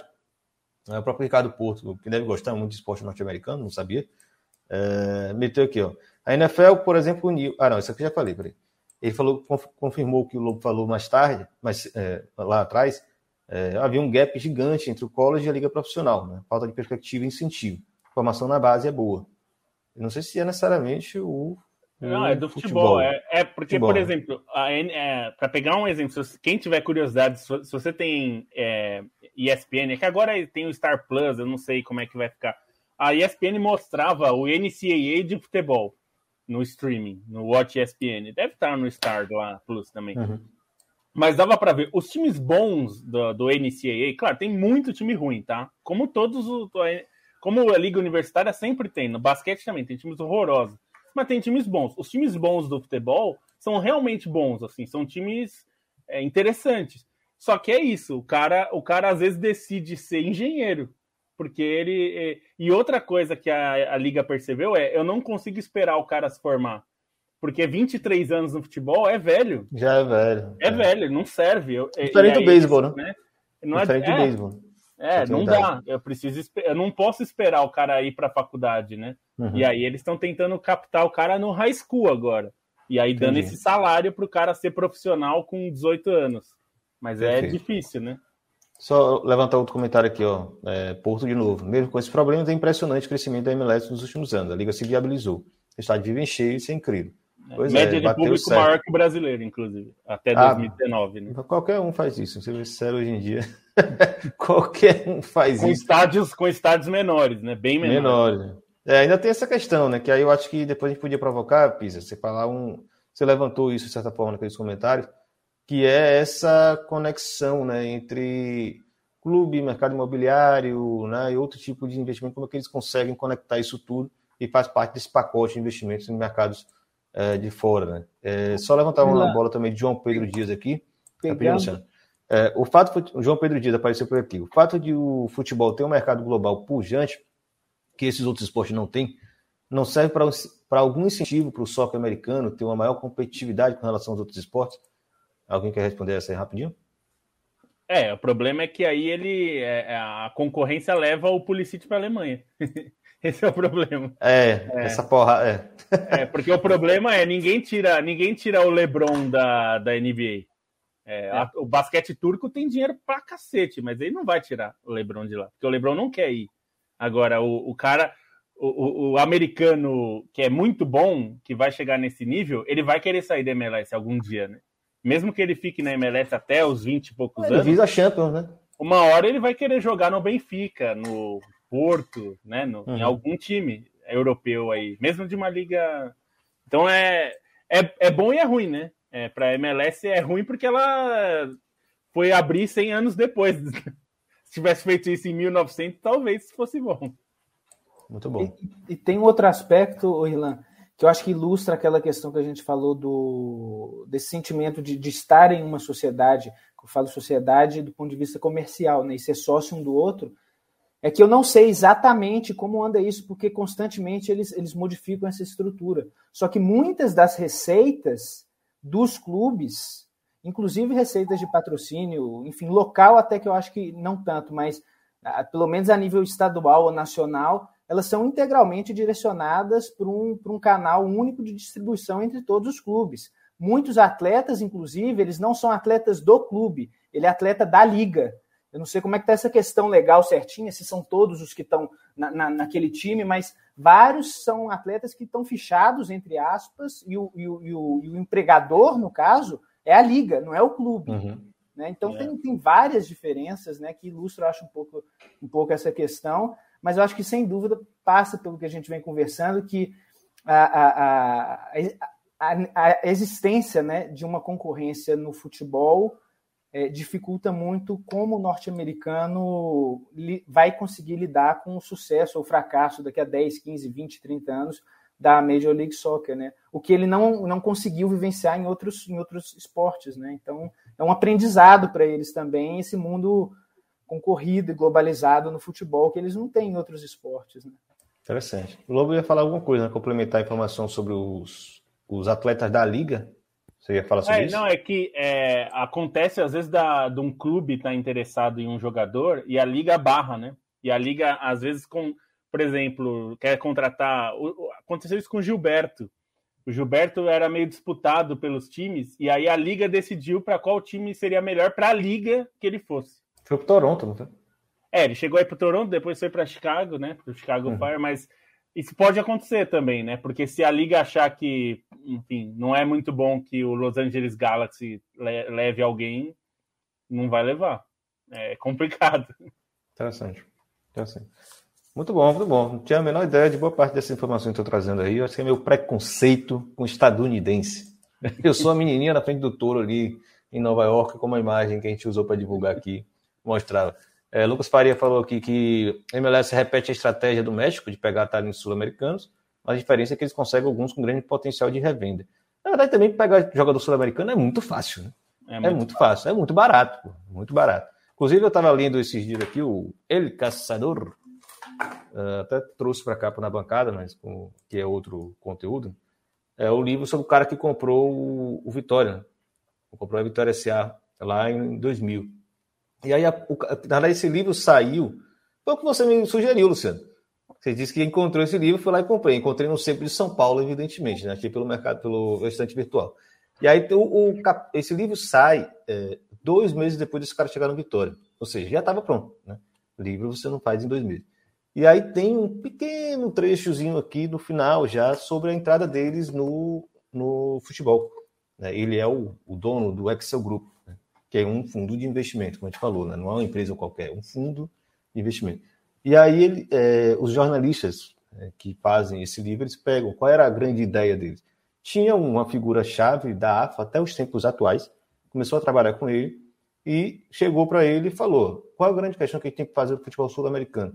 É estruturar os clubes para que a gente consiga vender o jogador quando ele já estiver maduro, né? e não vender tão cedo.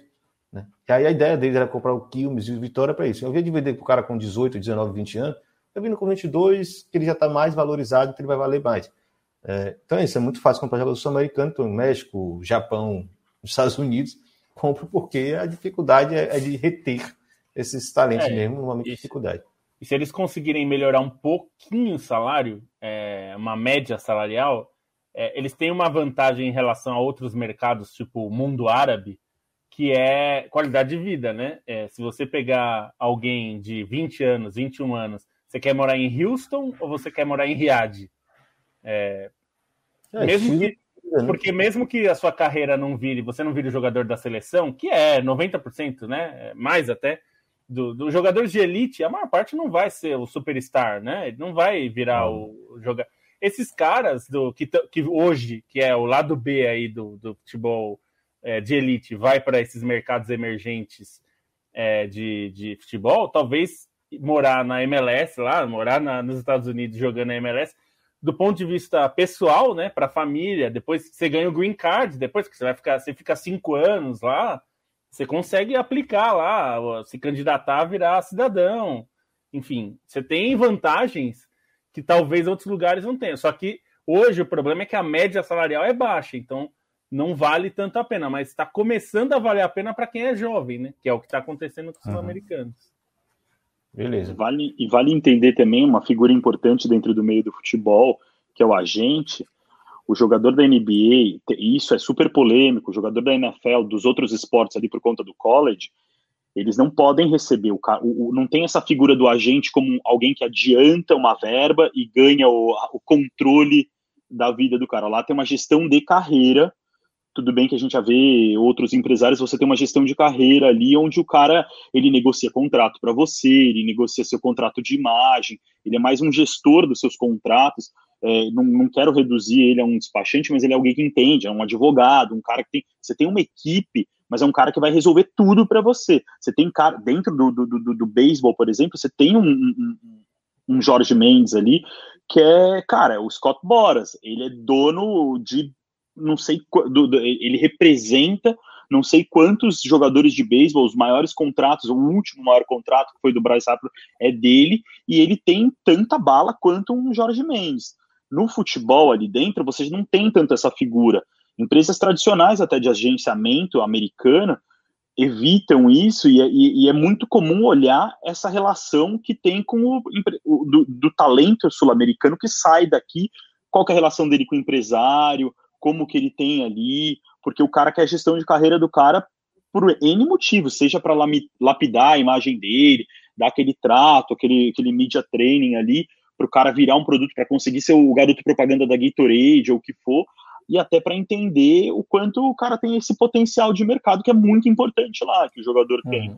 Então vale, vale ressaltar esse aspecto do mercado americano. Não estou falando como modelo ou, de forma idealizada, mas para mostrar o, o, basquete, a NFL, uh, os outros esportes, por conta do amadorismo, não tinha muito essa figura. Você tem, tem escândalos em cima disso, do cara que adianta dinheiro, que recebeu dinheiro da família e depois vira, um pouco parecido aqui, mas é num, assim, numa quantidade muito menor. Enquanto aqui você tem uma indústria da base, né? Você tem uma indústria de adiantamento, você tem uma indústria de, de contrato, com gente até que não pode fazer contrato, e, e por aí vai, que, que, que, também altera um pouco. Então, é, é, é são as diferenças ali de quando você traz o cara e de repente ele precisa ir para um outro clube, você dá essa segurança ali.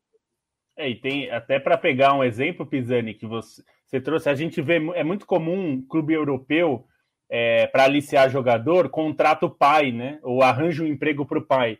Se você fizer isso nos Estados Unidos, a chance de o empresário que faz isso ser preso e dar um ruim danado é muito grande. Até deixo a recomendação para quem tiver a chance de assistir uma série que chama Ballers, da HBO, que é com o The Rock. Ele é um ex-jogador que vira agente. E a, a coisa é muito séria, assim. Se, é, é, se você assediar um jogador universitário que está perto de ir para o draft, é, o sindicato lá é tão forte, o pessoal aqui odeia sindicato, lá o sindicato é tão forte que assim qualquer aproximação com o cara eles chamam de tempering, né? Quer dizer, você está assediando o cara, isso é contra as regras, você perde a sua licença. Você não pode operar no mercado. Loucura. Então, Mas isso seria uma espécie de aliciamento? Como é que eles encaixam isso? É, é, é, trabalho infantil, trabalho juvenil? Ah, não, é que, é não, que oferecer dinheiro, é falar, regra. você, eu vou te dar, vou te dar dinheiro. Por exemplo, tem casos de atleta do college que vão, pro, vão jogar ali o cara está em grandes universidades ainda tem uma estrutura maior, mas como o Lobo falou, tem universidades médias, menores, que o cara não tem dinheiro, ele sai de uma família humilde, ele sai de um, um, um histórico, a família não tem grana, então ele o cara bolsa, fala, né, para jogar, ele, ele ganha a bolsa para jogar, ele tem comida enquanto ele está jogando, mas às vezes nas férias ele não tem comida, o cara vai lá e fala, quer 5 quer cinco mil por mês adiantado? Eu vejo que você tem talento. É, é o mesmo processo daqui. É, é, é, que aqui é legalizado, aqui é, é, é, é, é o, é, é o modus operandi Normal, do negócio. É, e até bem visto, né, Pisani? É quase, que, por exemplo, nossa, tem, bom, né? É, na Europa também tem isso. Essa, essa, por exemplo, é um exemplo que eu acho que talvez tenha ficado faltando dessas zonas cinzentas que quem quer faturar com jogador, com revelar jogador, na Europa você tem dentro da MLS ou dos outros esportes americanos, você não tem esse agenciamento, você tem de um outro jeito ali. Você tem com taxa, eu vou levar 20%, eu vou correr atrás dos contratos para você, eu vou trazer a Gatorade, eu vou trazer, sei lá, que marca aqui, para você ser meu garoto propaganda, mas eu estou levando 20% disso. Eu estou levando isso. Na Europa, você tem essa, você consegue pegar o jovem talento tanto quanto no Brasil aí. Isso é, uma, isso é mundial. Jorge Mendes está aí, muitos outros para. Os empresários então, europeus foram para a África, né? inclusive. O Jorginho, é. Jorginho da Itália, é, foi isso. É. Ele, tinha, ele tinha passaporte por causa da família e o empresário falou: vou te levar para a Itália. E levou. A indústria do passaporte é, é. Já tinha o passaporte, que era para. Se, se, se, você fizer isso na, nos Estados Unidos, é, é contra a regra, porque tem uma regra do sindicato, e o sindicato é forte, né? É outro mundo, outro mundo. Muito interessante. A, gente avançou bastante aqui, a gente falou que hoje ia ser um pouco mais breve. Só vou levantar o, o comentário de Ricardo. Aí eu, eu queria fazer uma rodada final. Eu queria que o Pisani falasse essa questão também, que ele enxerga né, de como esse capital norte-americano está vendo outros segmentos que interessam no mercado europeu. A gente acabou não falando da, do acordo com a La Liga. Né? Apenas isso. A gente só pulou a, a, parada mais importante que motivou esse, esse programa de hoje foi isso, negócio de La Liga. Aí o Pisani pode falar e tentar ser mais, mais resumido, até porque você está no Yankee Pur.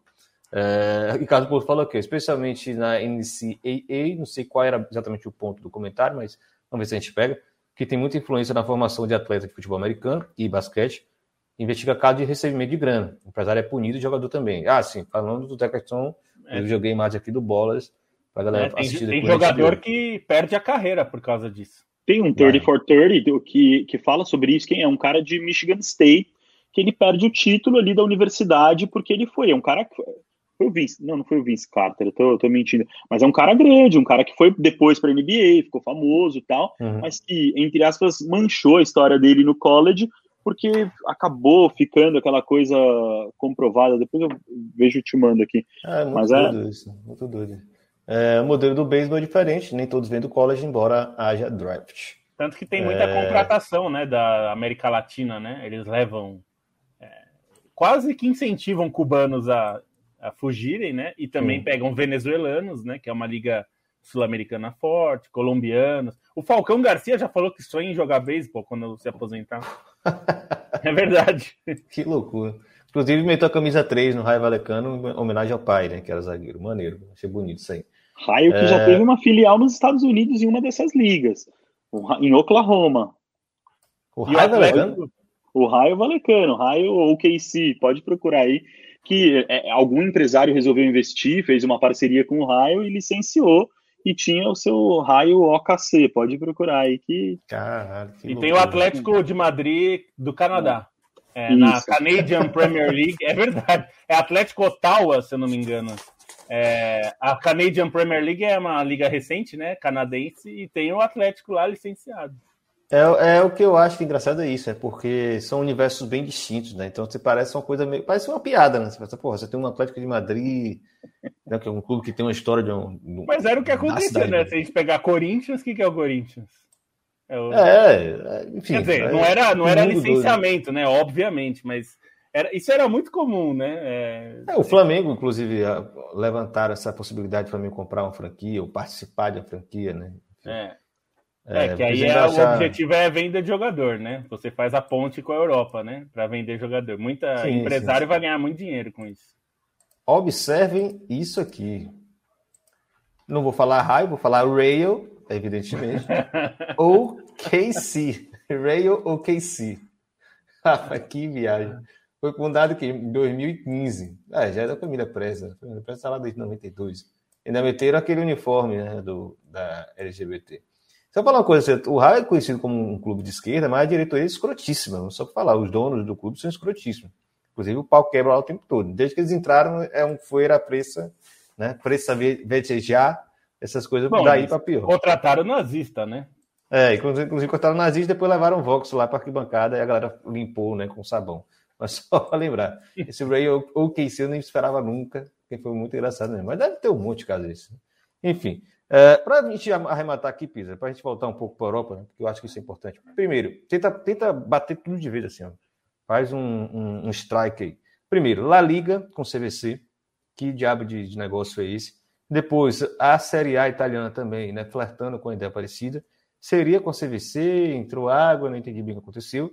E depois essa questão que você fala, né, do, desses interesses paralelos à, à entrada no mercado esportivo que os americanos também entendem como um mercado, queira ou não queira, eles entendem, como a gente falou aqui mais no começo né, do, do, do, programa, eles, eles têm sim uma perspectiva de valorização do produto e depois de venda, normal, ok, mas é, é essa capacidade deles de entenderem que é uma, um, um, ponto de entrada no mercado mais amplo e nisso também tem mercado imobiliário, o estádio é terreno, é solo, né, e outras coisas mais, inclusive mercado financeiro. Então tenta dar um strike nesses três pontos aí a questão do, do La Liga e CVC. E eu queria, eu vou incluir mais um caso aí. Vale lembrar que a foi o CVC também comprou os All Blacks, que é a seleção neozelandesa de rugby, maior time de rugby do mundo. Eles compraram uma seleção, eles compraram um pedaço. Aí a brincadeira é, eles não, levaram ali, mas é, compram a, capacidade de receita, os assim, a, a, o que ele pode gerar de grana. E a mesma coisa da La Liga a, ali é muito. É, o, o mais básico é o salto nos direitos de transmissão que hoje puxam todo esse negócio. Mas não, é, não fica só nisso. você tem hoje um, um, cap, vamos colocar assim, um teto. Esse teto de grana que tem no mundo, 30%, e aí eu estou inventando as porcentagens, 30% está com a Premier League. Então, se eu melhorar o meu produto, e a La Liga eu tenho muita margem para melhorar o meu produto, eu vou melhorar e vou começar a roubar direito internacional, por exemplo, da Premier League, e trazer para a La Liga e vai valorizar, e eu vou ganhar no salto de, de televisão. Então é uma briga onde se eu injetar dinheiro agora, eu compro, é quase o que, eu estava explicando do turnaround. Você investe, você compra uma fatia, você ganha os direitos, investe ali dentro. La Liga esparrama irmanamente ou quer priorizar os dois maiores, acho que não, porque aí, como está com a La Liga, é com o todo, você melhora o produto, que, é que provavelmente é o que um, um dos caminhos para as ligas aqui no Brasil. Você melhora o produto e começa a roubar mercado entrar um concorrente. É, é, é Kotler, para quem estudou marketing, administração, é o oceano azul. Eles enxergam ali, talvez não é um oceano tão azul, que Kotler faz uma análise que os tubarões vão chegando, vão mordendo, comendo, e vai ficando vermelho, porque está água ensanguentada. Então, eles enxergam que tem um tubarão hoje rondando, que é a, a Premier League. De linguagem, né? Achei sensacional. É. Vou levar para o resto da vida. Sensacional. A, você, você seria o segundo. Comeu, né? É, o segundo é, é Kotler chegando, Kotler, é a CVC investindo na La Liga para ela dar esse salto. Aí ela pega uma liga estruturada que foi a mesma coisa que ela viu na Itália. A lógica dos investidores americanos, aí tem aquela coisa de você sentir o mercado, você analisar é, tendência, você tá vendo todo mundo ir, você fala, cara, aqui tá indo. Então eles foram para a Itália. E aí, de repente, você começa a ver o, o pessoal do Sevilha ali, que estava ali no Sevilha, que foi até, eu acho que um dos, um dos gatilhos para essa nossa conversa, irem para o Genoa. Então, talvez o negócio está para sair. E aí, eles sabem que tem que dinheiro. Que é um fundo de Delaware, né? Só para lembrar para galera. Que aqui. é um fundo de Delaware. É, é, aí, para explicar Delaware, é porque o básico é porque você não precisa mostrar aos acionistas. Um salve de palmas para quem escreveu a, a, a, lei aí do clube empresa, né? Que conseguiram tirar isso daí. Então, no é, Brasil... essa para mim é essa. Tipo, assim, é, essa é um salve.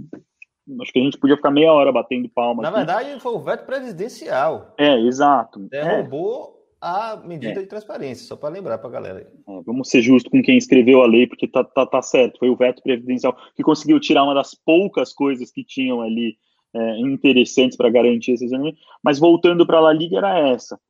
Então é esse potencial, é investir e quebrar. Por que, que eles não estão indo para a Premier League? Porque a Premier League já está estabelecida, ela é cara, ela não vai custar a mesma coisa. Ali eu tenho margem para ganhar e roubar e tentar e fazer.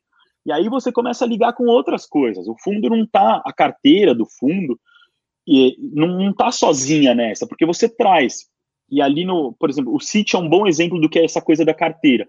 Você vê o Silver Lake entrando, que é um fundo de investimentos, e você traz outras coisas dentro da carteira. Você traz uma, uma IMG que gerencia é, carreira de artista, carreira de jogador. Você traz uma a antiga EG, né? Que agora ela mudou de nome a EG de shows, então você fala dentro de é, é, gestão da arena, gestão do equipamento, você tem a data do jogo, mas o que você está fazendo nos outros? Você traz esses outros parceiros que provavelmente estão investidos, ou são, ou você já tem nos seus outros negócios. Se você tem três, quatro clubes, você pode fechar, por exemplo, com uma Ambev da vida e garantir um volume maior, entendeu? E conseguir colocar, melhorar parcerias comerciais. O City é um bom exemplo disso com a Puma, de novo fechou com a Puma para fornecer para todos ali. Você vai criar, usando essas sinergias entre o negócio e expandindo. O ramo imobiliário é, é muito comum, porque o ramo imobiliário. Da, de La Liga rapidinho, ah, antes de você vai. pular para esse ponto, porque teve essa matéria da Palco 23, é um site muito interessante do, da Espanha, né, lida a informação econômica do negócio do esporte. É, porra, sempre aparece com as coisas assim, bem em cima do laço mesmo.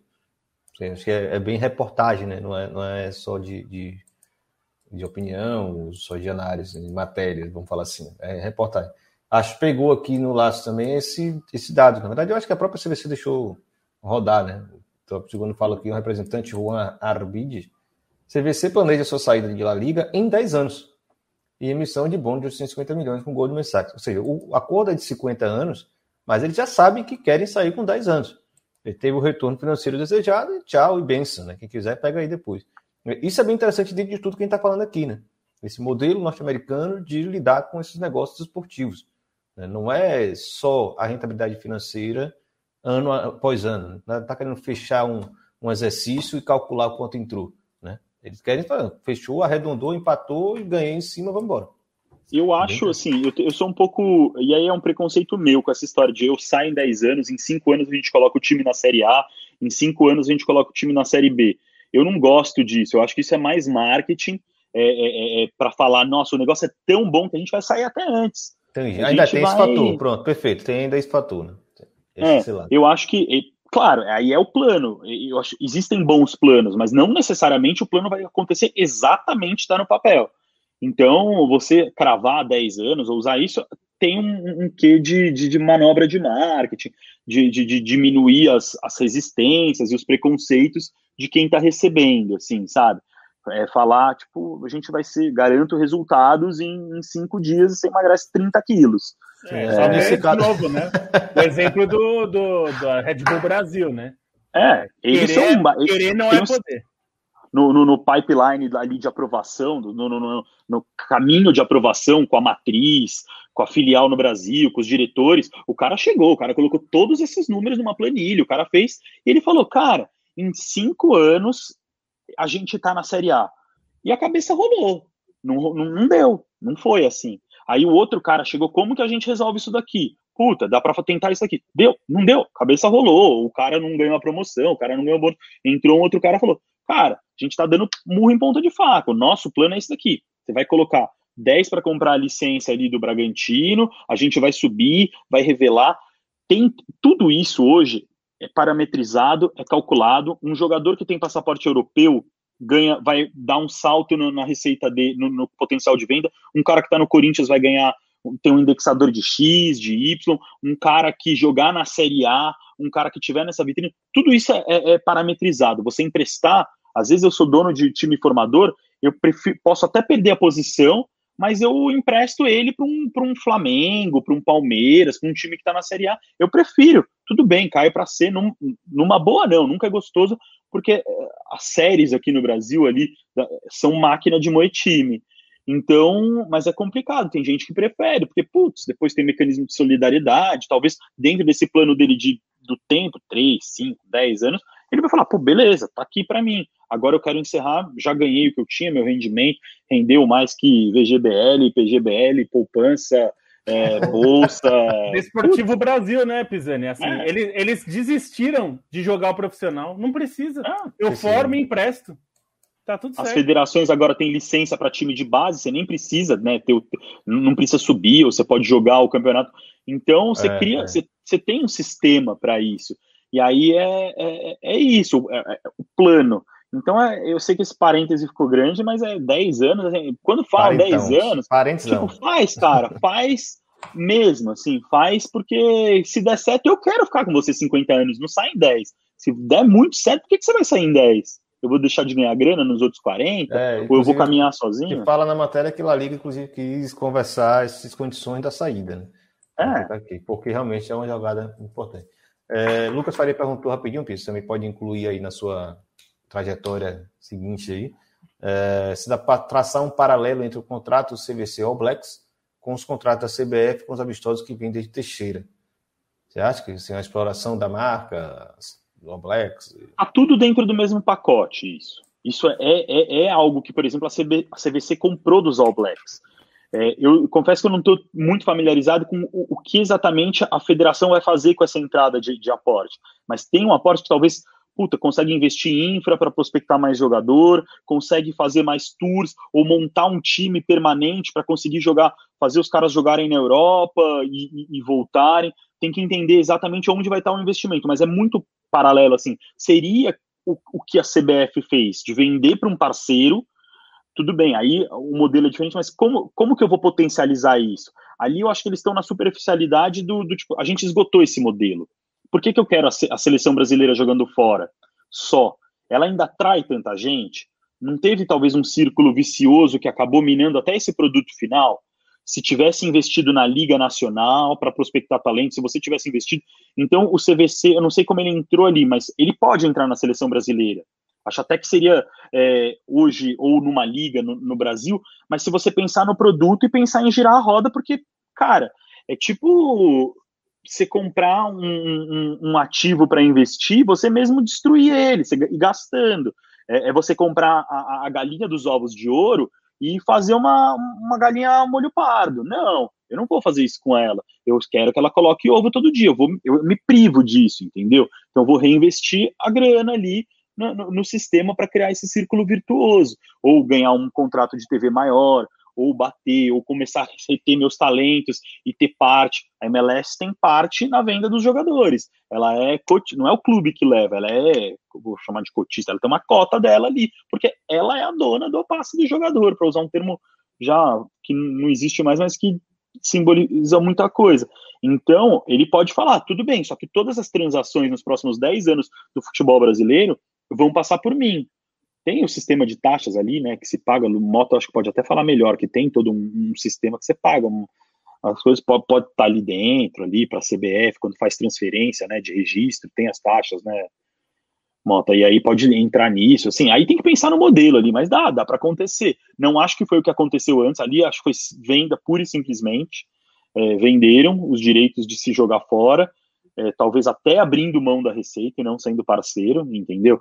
É, ali funcionou mais como um adiantamento de receita, talvez, do que um, um investimento de uma empresa falando, não, vou promover e vou melhorar ainda mais. E tá acabando. Do CVC, né? Comparando com o CVC. O da, CBF, o da CBF, se eu não me engano, acaba em 2022. Ah. Só faltou matar aquela parte que você falou, que a gente tinha combinado, né? ah. aí. o parênteses eu... dele dois, dois capítulos de parênteses aí. Né? Vai lá. Sobre imobiliário, né? E para investir. E, imobiliário, eu acho que é assim, talvez não onde tem as maiores margens, mas onde tem margens muito tangíveis. Você comprar um terreno num lugar barato, pegar os clubes que hoje têm muito, estão é, em boas localizações historicamente dentro da cidade, as cidades cresceram de 50, 60 anos para cá e os clubes estão em áreas centrais. Isso é muito importante.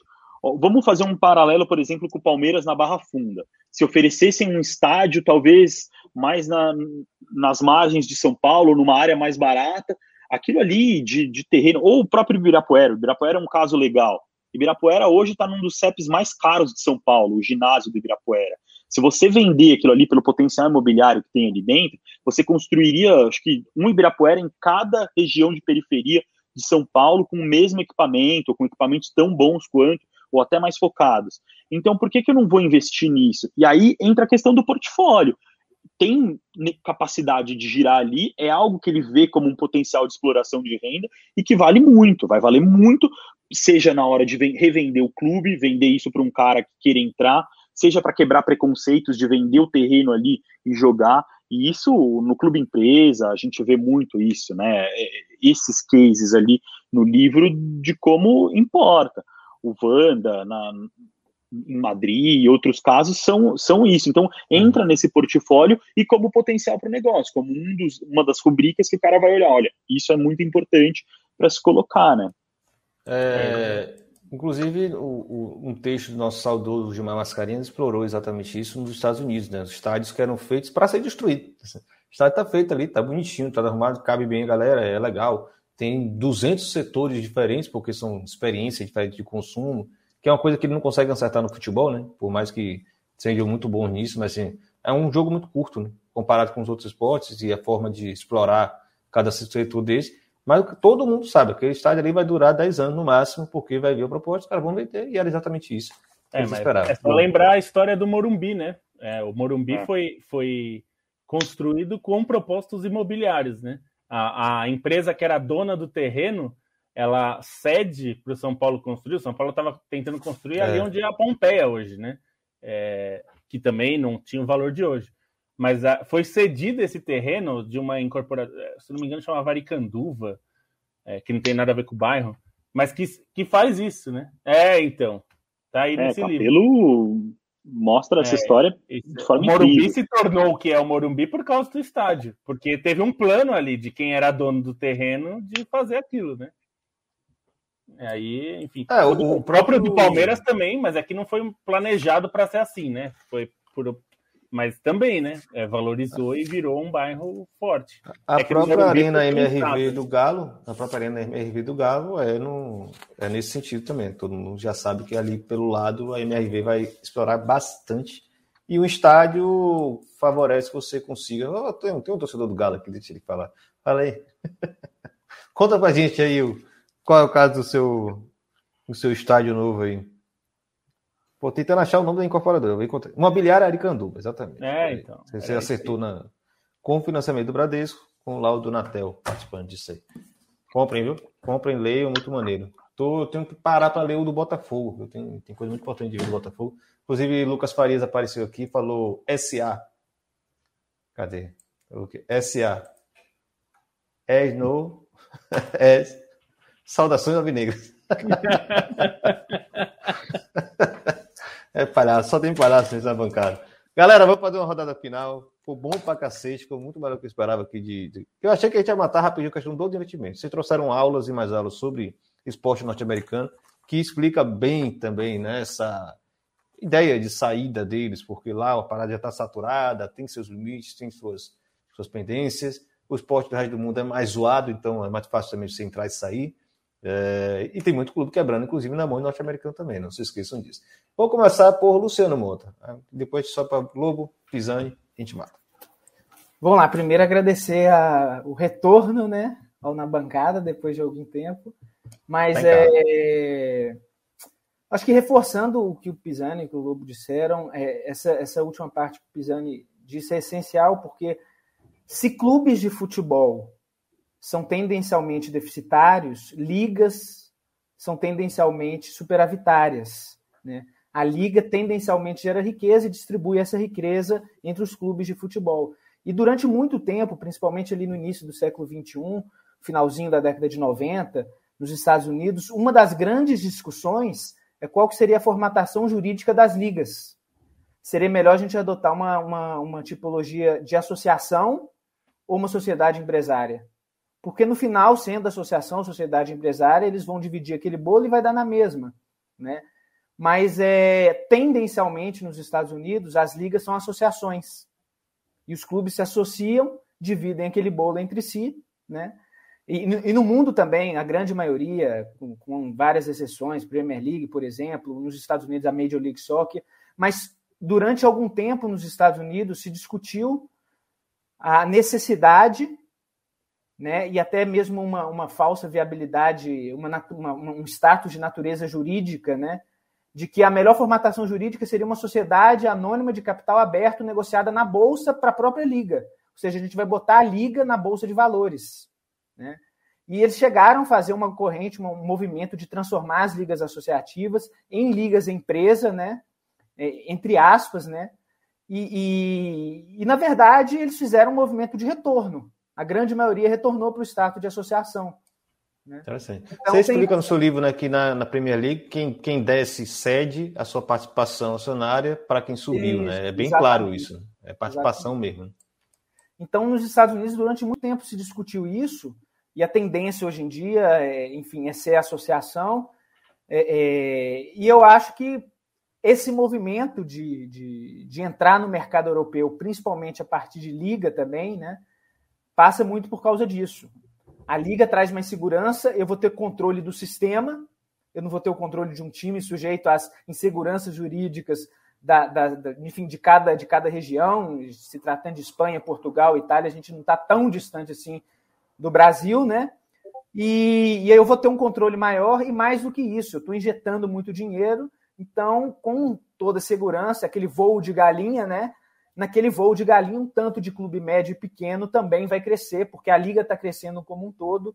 E nesse voo de galinha eu consigo ludibriar, entre aspas, mas eu consigo comprar na baixa e vender quando a galinha a galinha estiver dando aquele voo para cair para um terceiro, um segundo, e aí é nesse momento que eu vou me retirar da liga, porque a liga já atingiu aquele potencial econômico, quem tinha que dar o voo de galinha já deu o voo de galinha, então acho que passa por muito, por muito disso, né, da gente ter aquele controle do sistema, da gente colocar dinheiro e talvez não perder tanto, porque nesse voo de galinha um tanto de co-irmãos, né, acabam ganhando dinheiro também, e, e passa por, por, acho que basicamente por todos os fatores, né?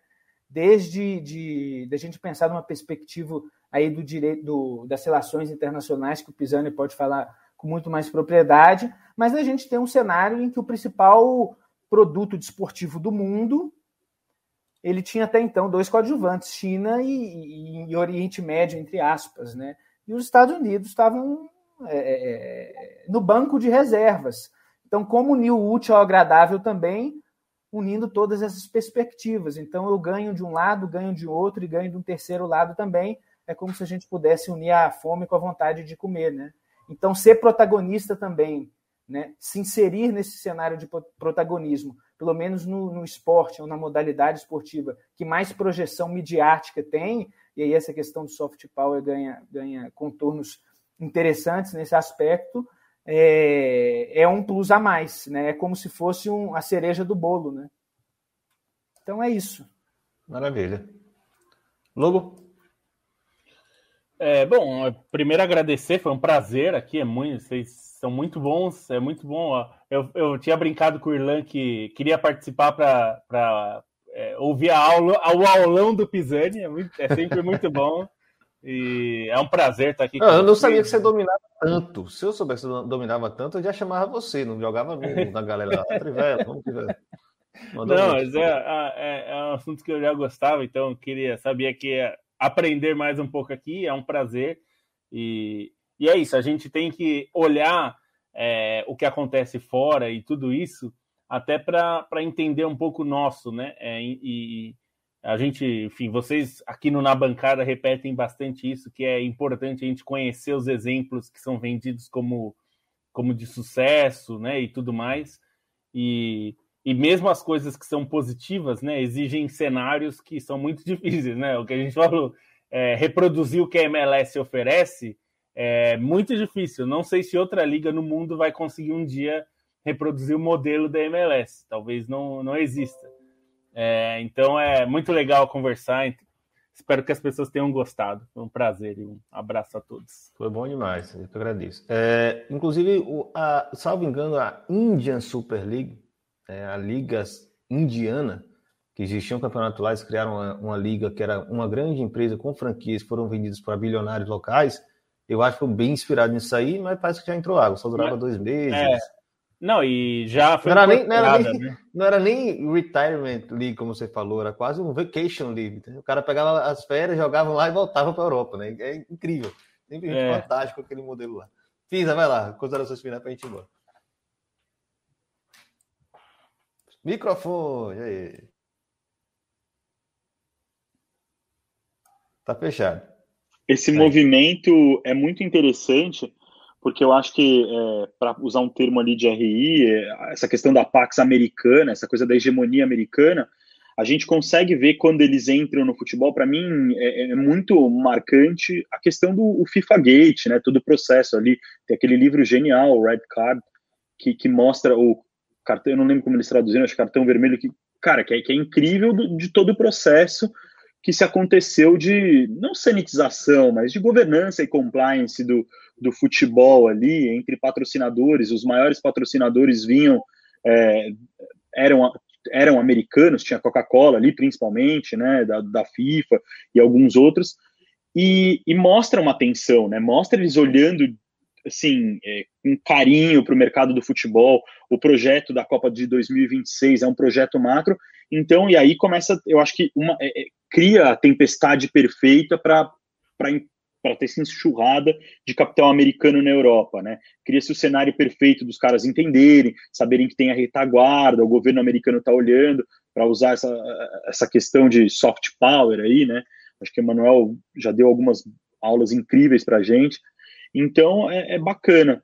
O que eu falo é sempre tomar cuidado em todas essas análises, é que a gente tem uma tendência, a gente não, eles têm uma tendência, e lá a história mostra essa questão de junção entre as indústrias do esporte e entretenimento, é, tão muito unidas, a lógica do negócio, da, da gestão do equipamento, está muito intrínseca. E considera-se pouco a questão da sociedade civil organizada, do, do clube, da associação, de como se foi formada, que é um layer, para mim, europeu, sul-americano, para colocar assim, da, que traz um layer a mais e que em muita análise que a gente olha acaba esquecendo isso, acaba não colocando esse, esse, esse isso que é tão tangível dentro da história do futebol sul-americano e europeu principalmente. Que, e que precisa ser considerado, precisa ser muito considerado, porque a gente viu agora com a questão da Superliga, é, que é um ponto importante da questão cultural e, e, e, da história de cada clube que cada clube tem, que vale muito para não, não, parecer que só está na frieza do número, do grande projeto, da, da, do capital querendo entrar e tomar e por aí vai. E acho que se a gente tivesse capacidade de criar essa liga, por exemplo, que tanto se fala no Brasil, tem o modelo dos caras ali super sólido, mas não é só o modelo, não é só o plano de negócios de novo, é o rigor para colocar isso em prática, né? É, é, se não vai ter a segurança jurídica, tenta se cercar, tenta amarrar seus pares, tenta colocar todo mundo ali para você dar, para você pelo menos tentar dentro daquele seu universo isolado. E, e, as ligas americanas surgem muito nisso, né? Eles vão atrás da, da questão da, da, da isenção, porque são socialistas num mercado que não permite isso, que tem uma lei de antitrust para que elas funcionem do jeito que elas funcionam, né?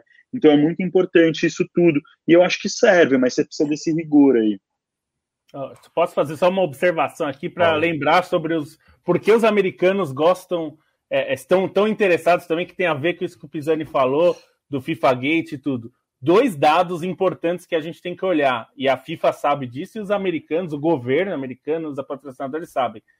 O país onde o direito de transmissão da Copa é o mais caro de, do mundo é os Estados Unidos. É o direito mais disputado do mundo, é o mais caro. Segundo, o maior número de turistas em qualquer Copa do Mundo desde 2006 é americanos. O maior número de ingressos vendidos é de americanos e o maior número de pessoas que vão aos, aos eventos Copa do Mundo desde 2006 Rússia, são americanos. Inclusive. Inclusive a Rússia, onde eles não estavam. Eles foram o maior número de, é, de pessoas. Então, assim, eles não estão olhando para isso à toa. Eles sabem do que estão. É, por que, que precisa olhar. Por isso que se criou essa tempestade perfeita também de o FIFA Gate intervir. Por que, que eles resolveram intervir? Porque tinha McDonald's, Coca-Cola, o maior número de torcedores é dos Estados Unidos e o maior direito de transmissão é dos Estados Unidos. Tem tudo isso aí no bolo que é bom lembrar. É o Celso Russomano global, o direito do consumidor sendo garantido. brilhante, brilhante. Celso Russomano global. Depois dessa aí a gente pode fechar. Alongamos um pouco mais, mas todo mundo vai compreender. Quem está assistindo o podcast, lembra que tem aqui também, se você quiser ver em vídeo, tem algumas imagens que a gente colocou na tela que são interessantes também. Quem ficou aqui até o final assistindo a gente, quem apareceu antes, teve que sair antes, estamos aqui muito felizes com a presença de vocês. Valeu demais, galera. Aulas, aulas. E é isso. Siga na bancada, arroba na bancada underline no, no Twitter e Instagram. Se você quiser servir a sócio também. É, linha de transmissão 21 980 80 9683. Você vai chegar lá no nosso nossa linha de transmissão no WhatsApp, melhor lugar para você receber as coisinhas é, em cima da hora. E também tem canal do Telegram. Né? Você vai lá no Telegram e canal na bancada, arroba na bancada, você vai conseguir acompanhar a gente, beleza? Quem é sócio e não está no grupo dos, dos, dos, apoiadores, né? Grupo dos sócios, avisa lá que a gente vai jogar também no grupo lá no Telegram. Beleza? Até mais, até a próxima. Tchau.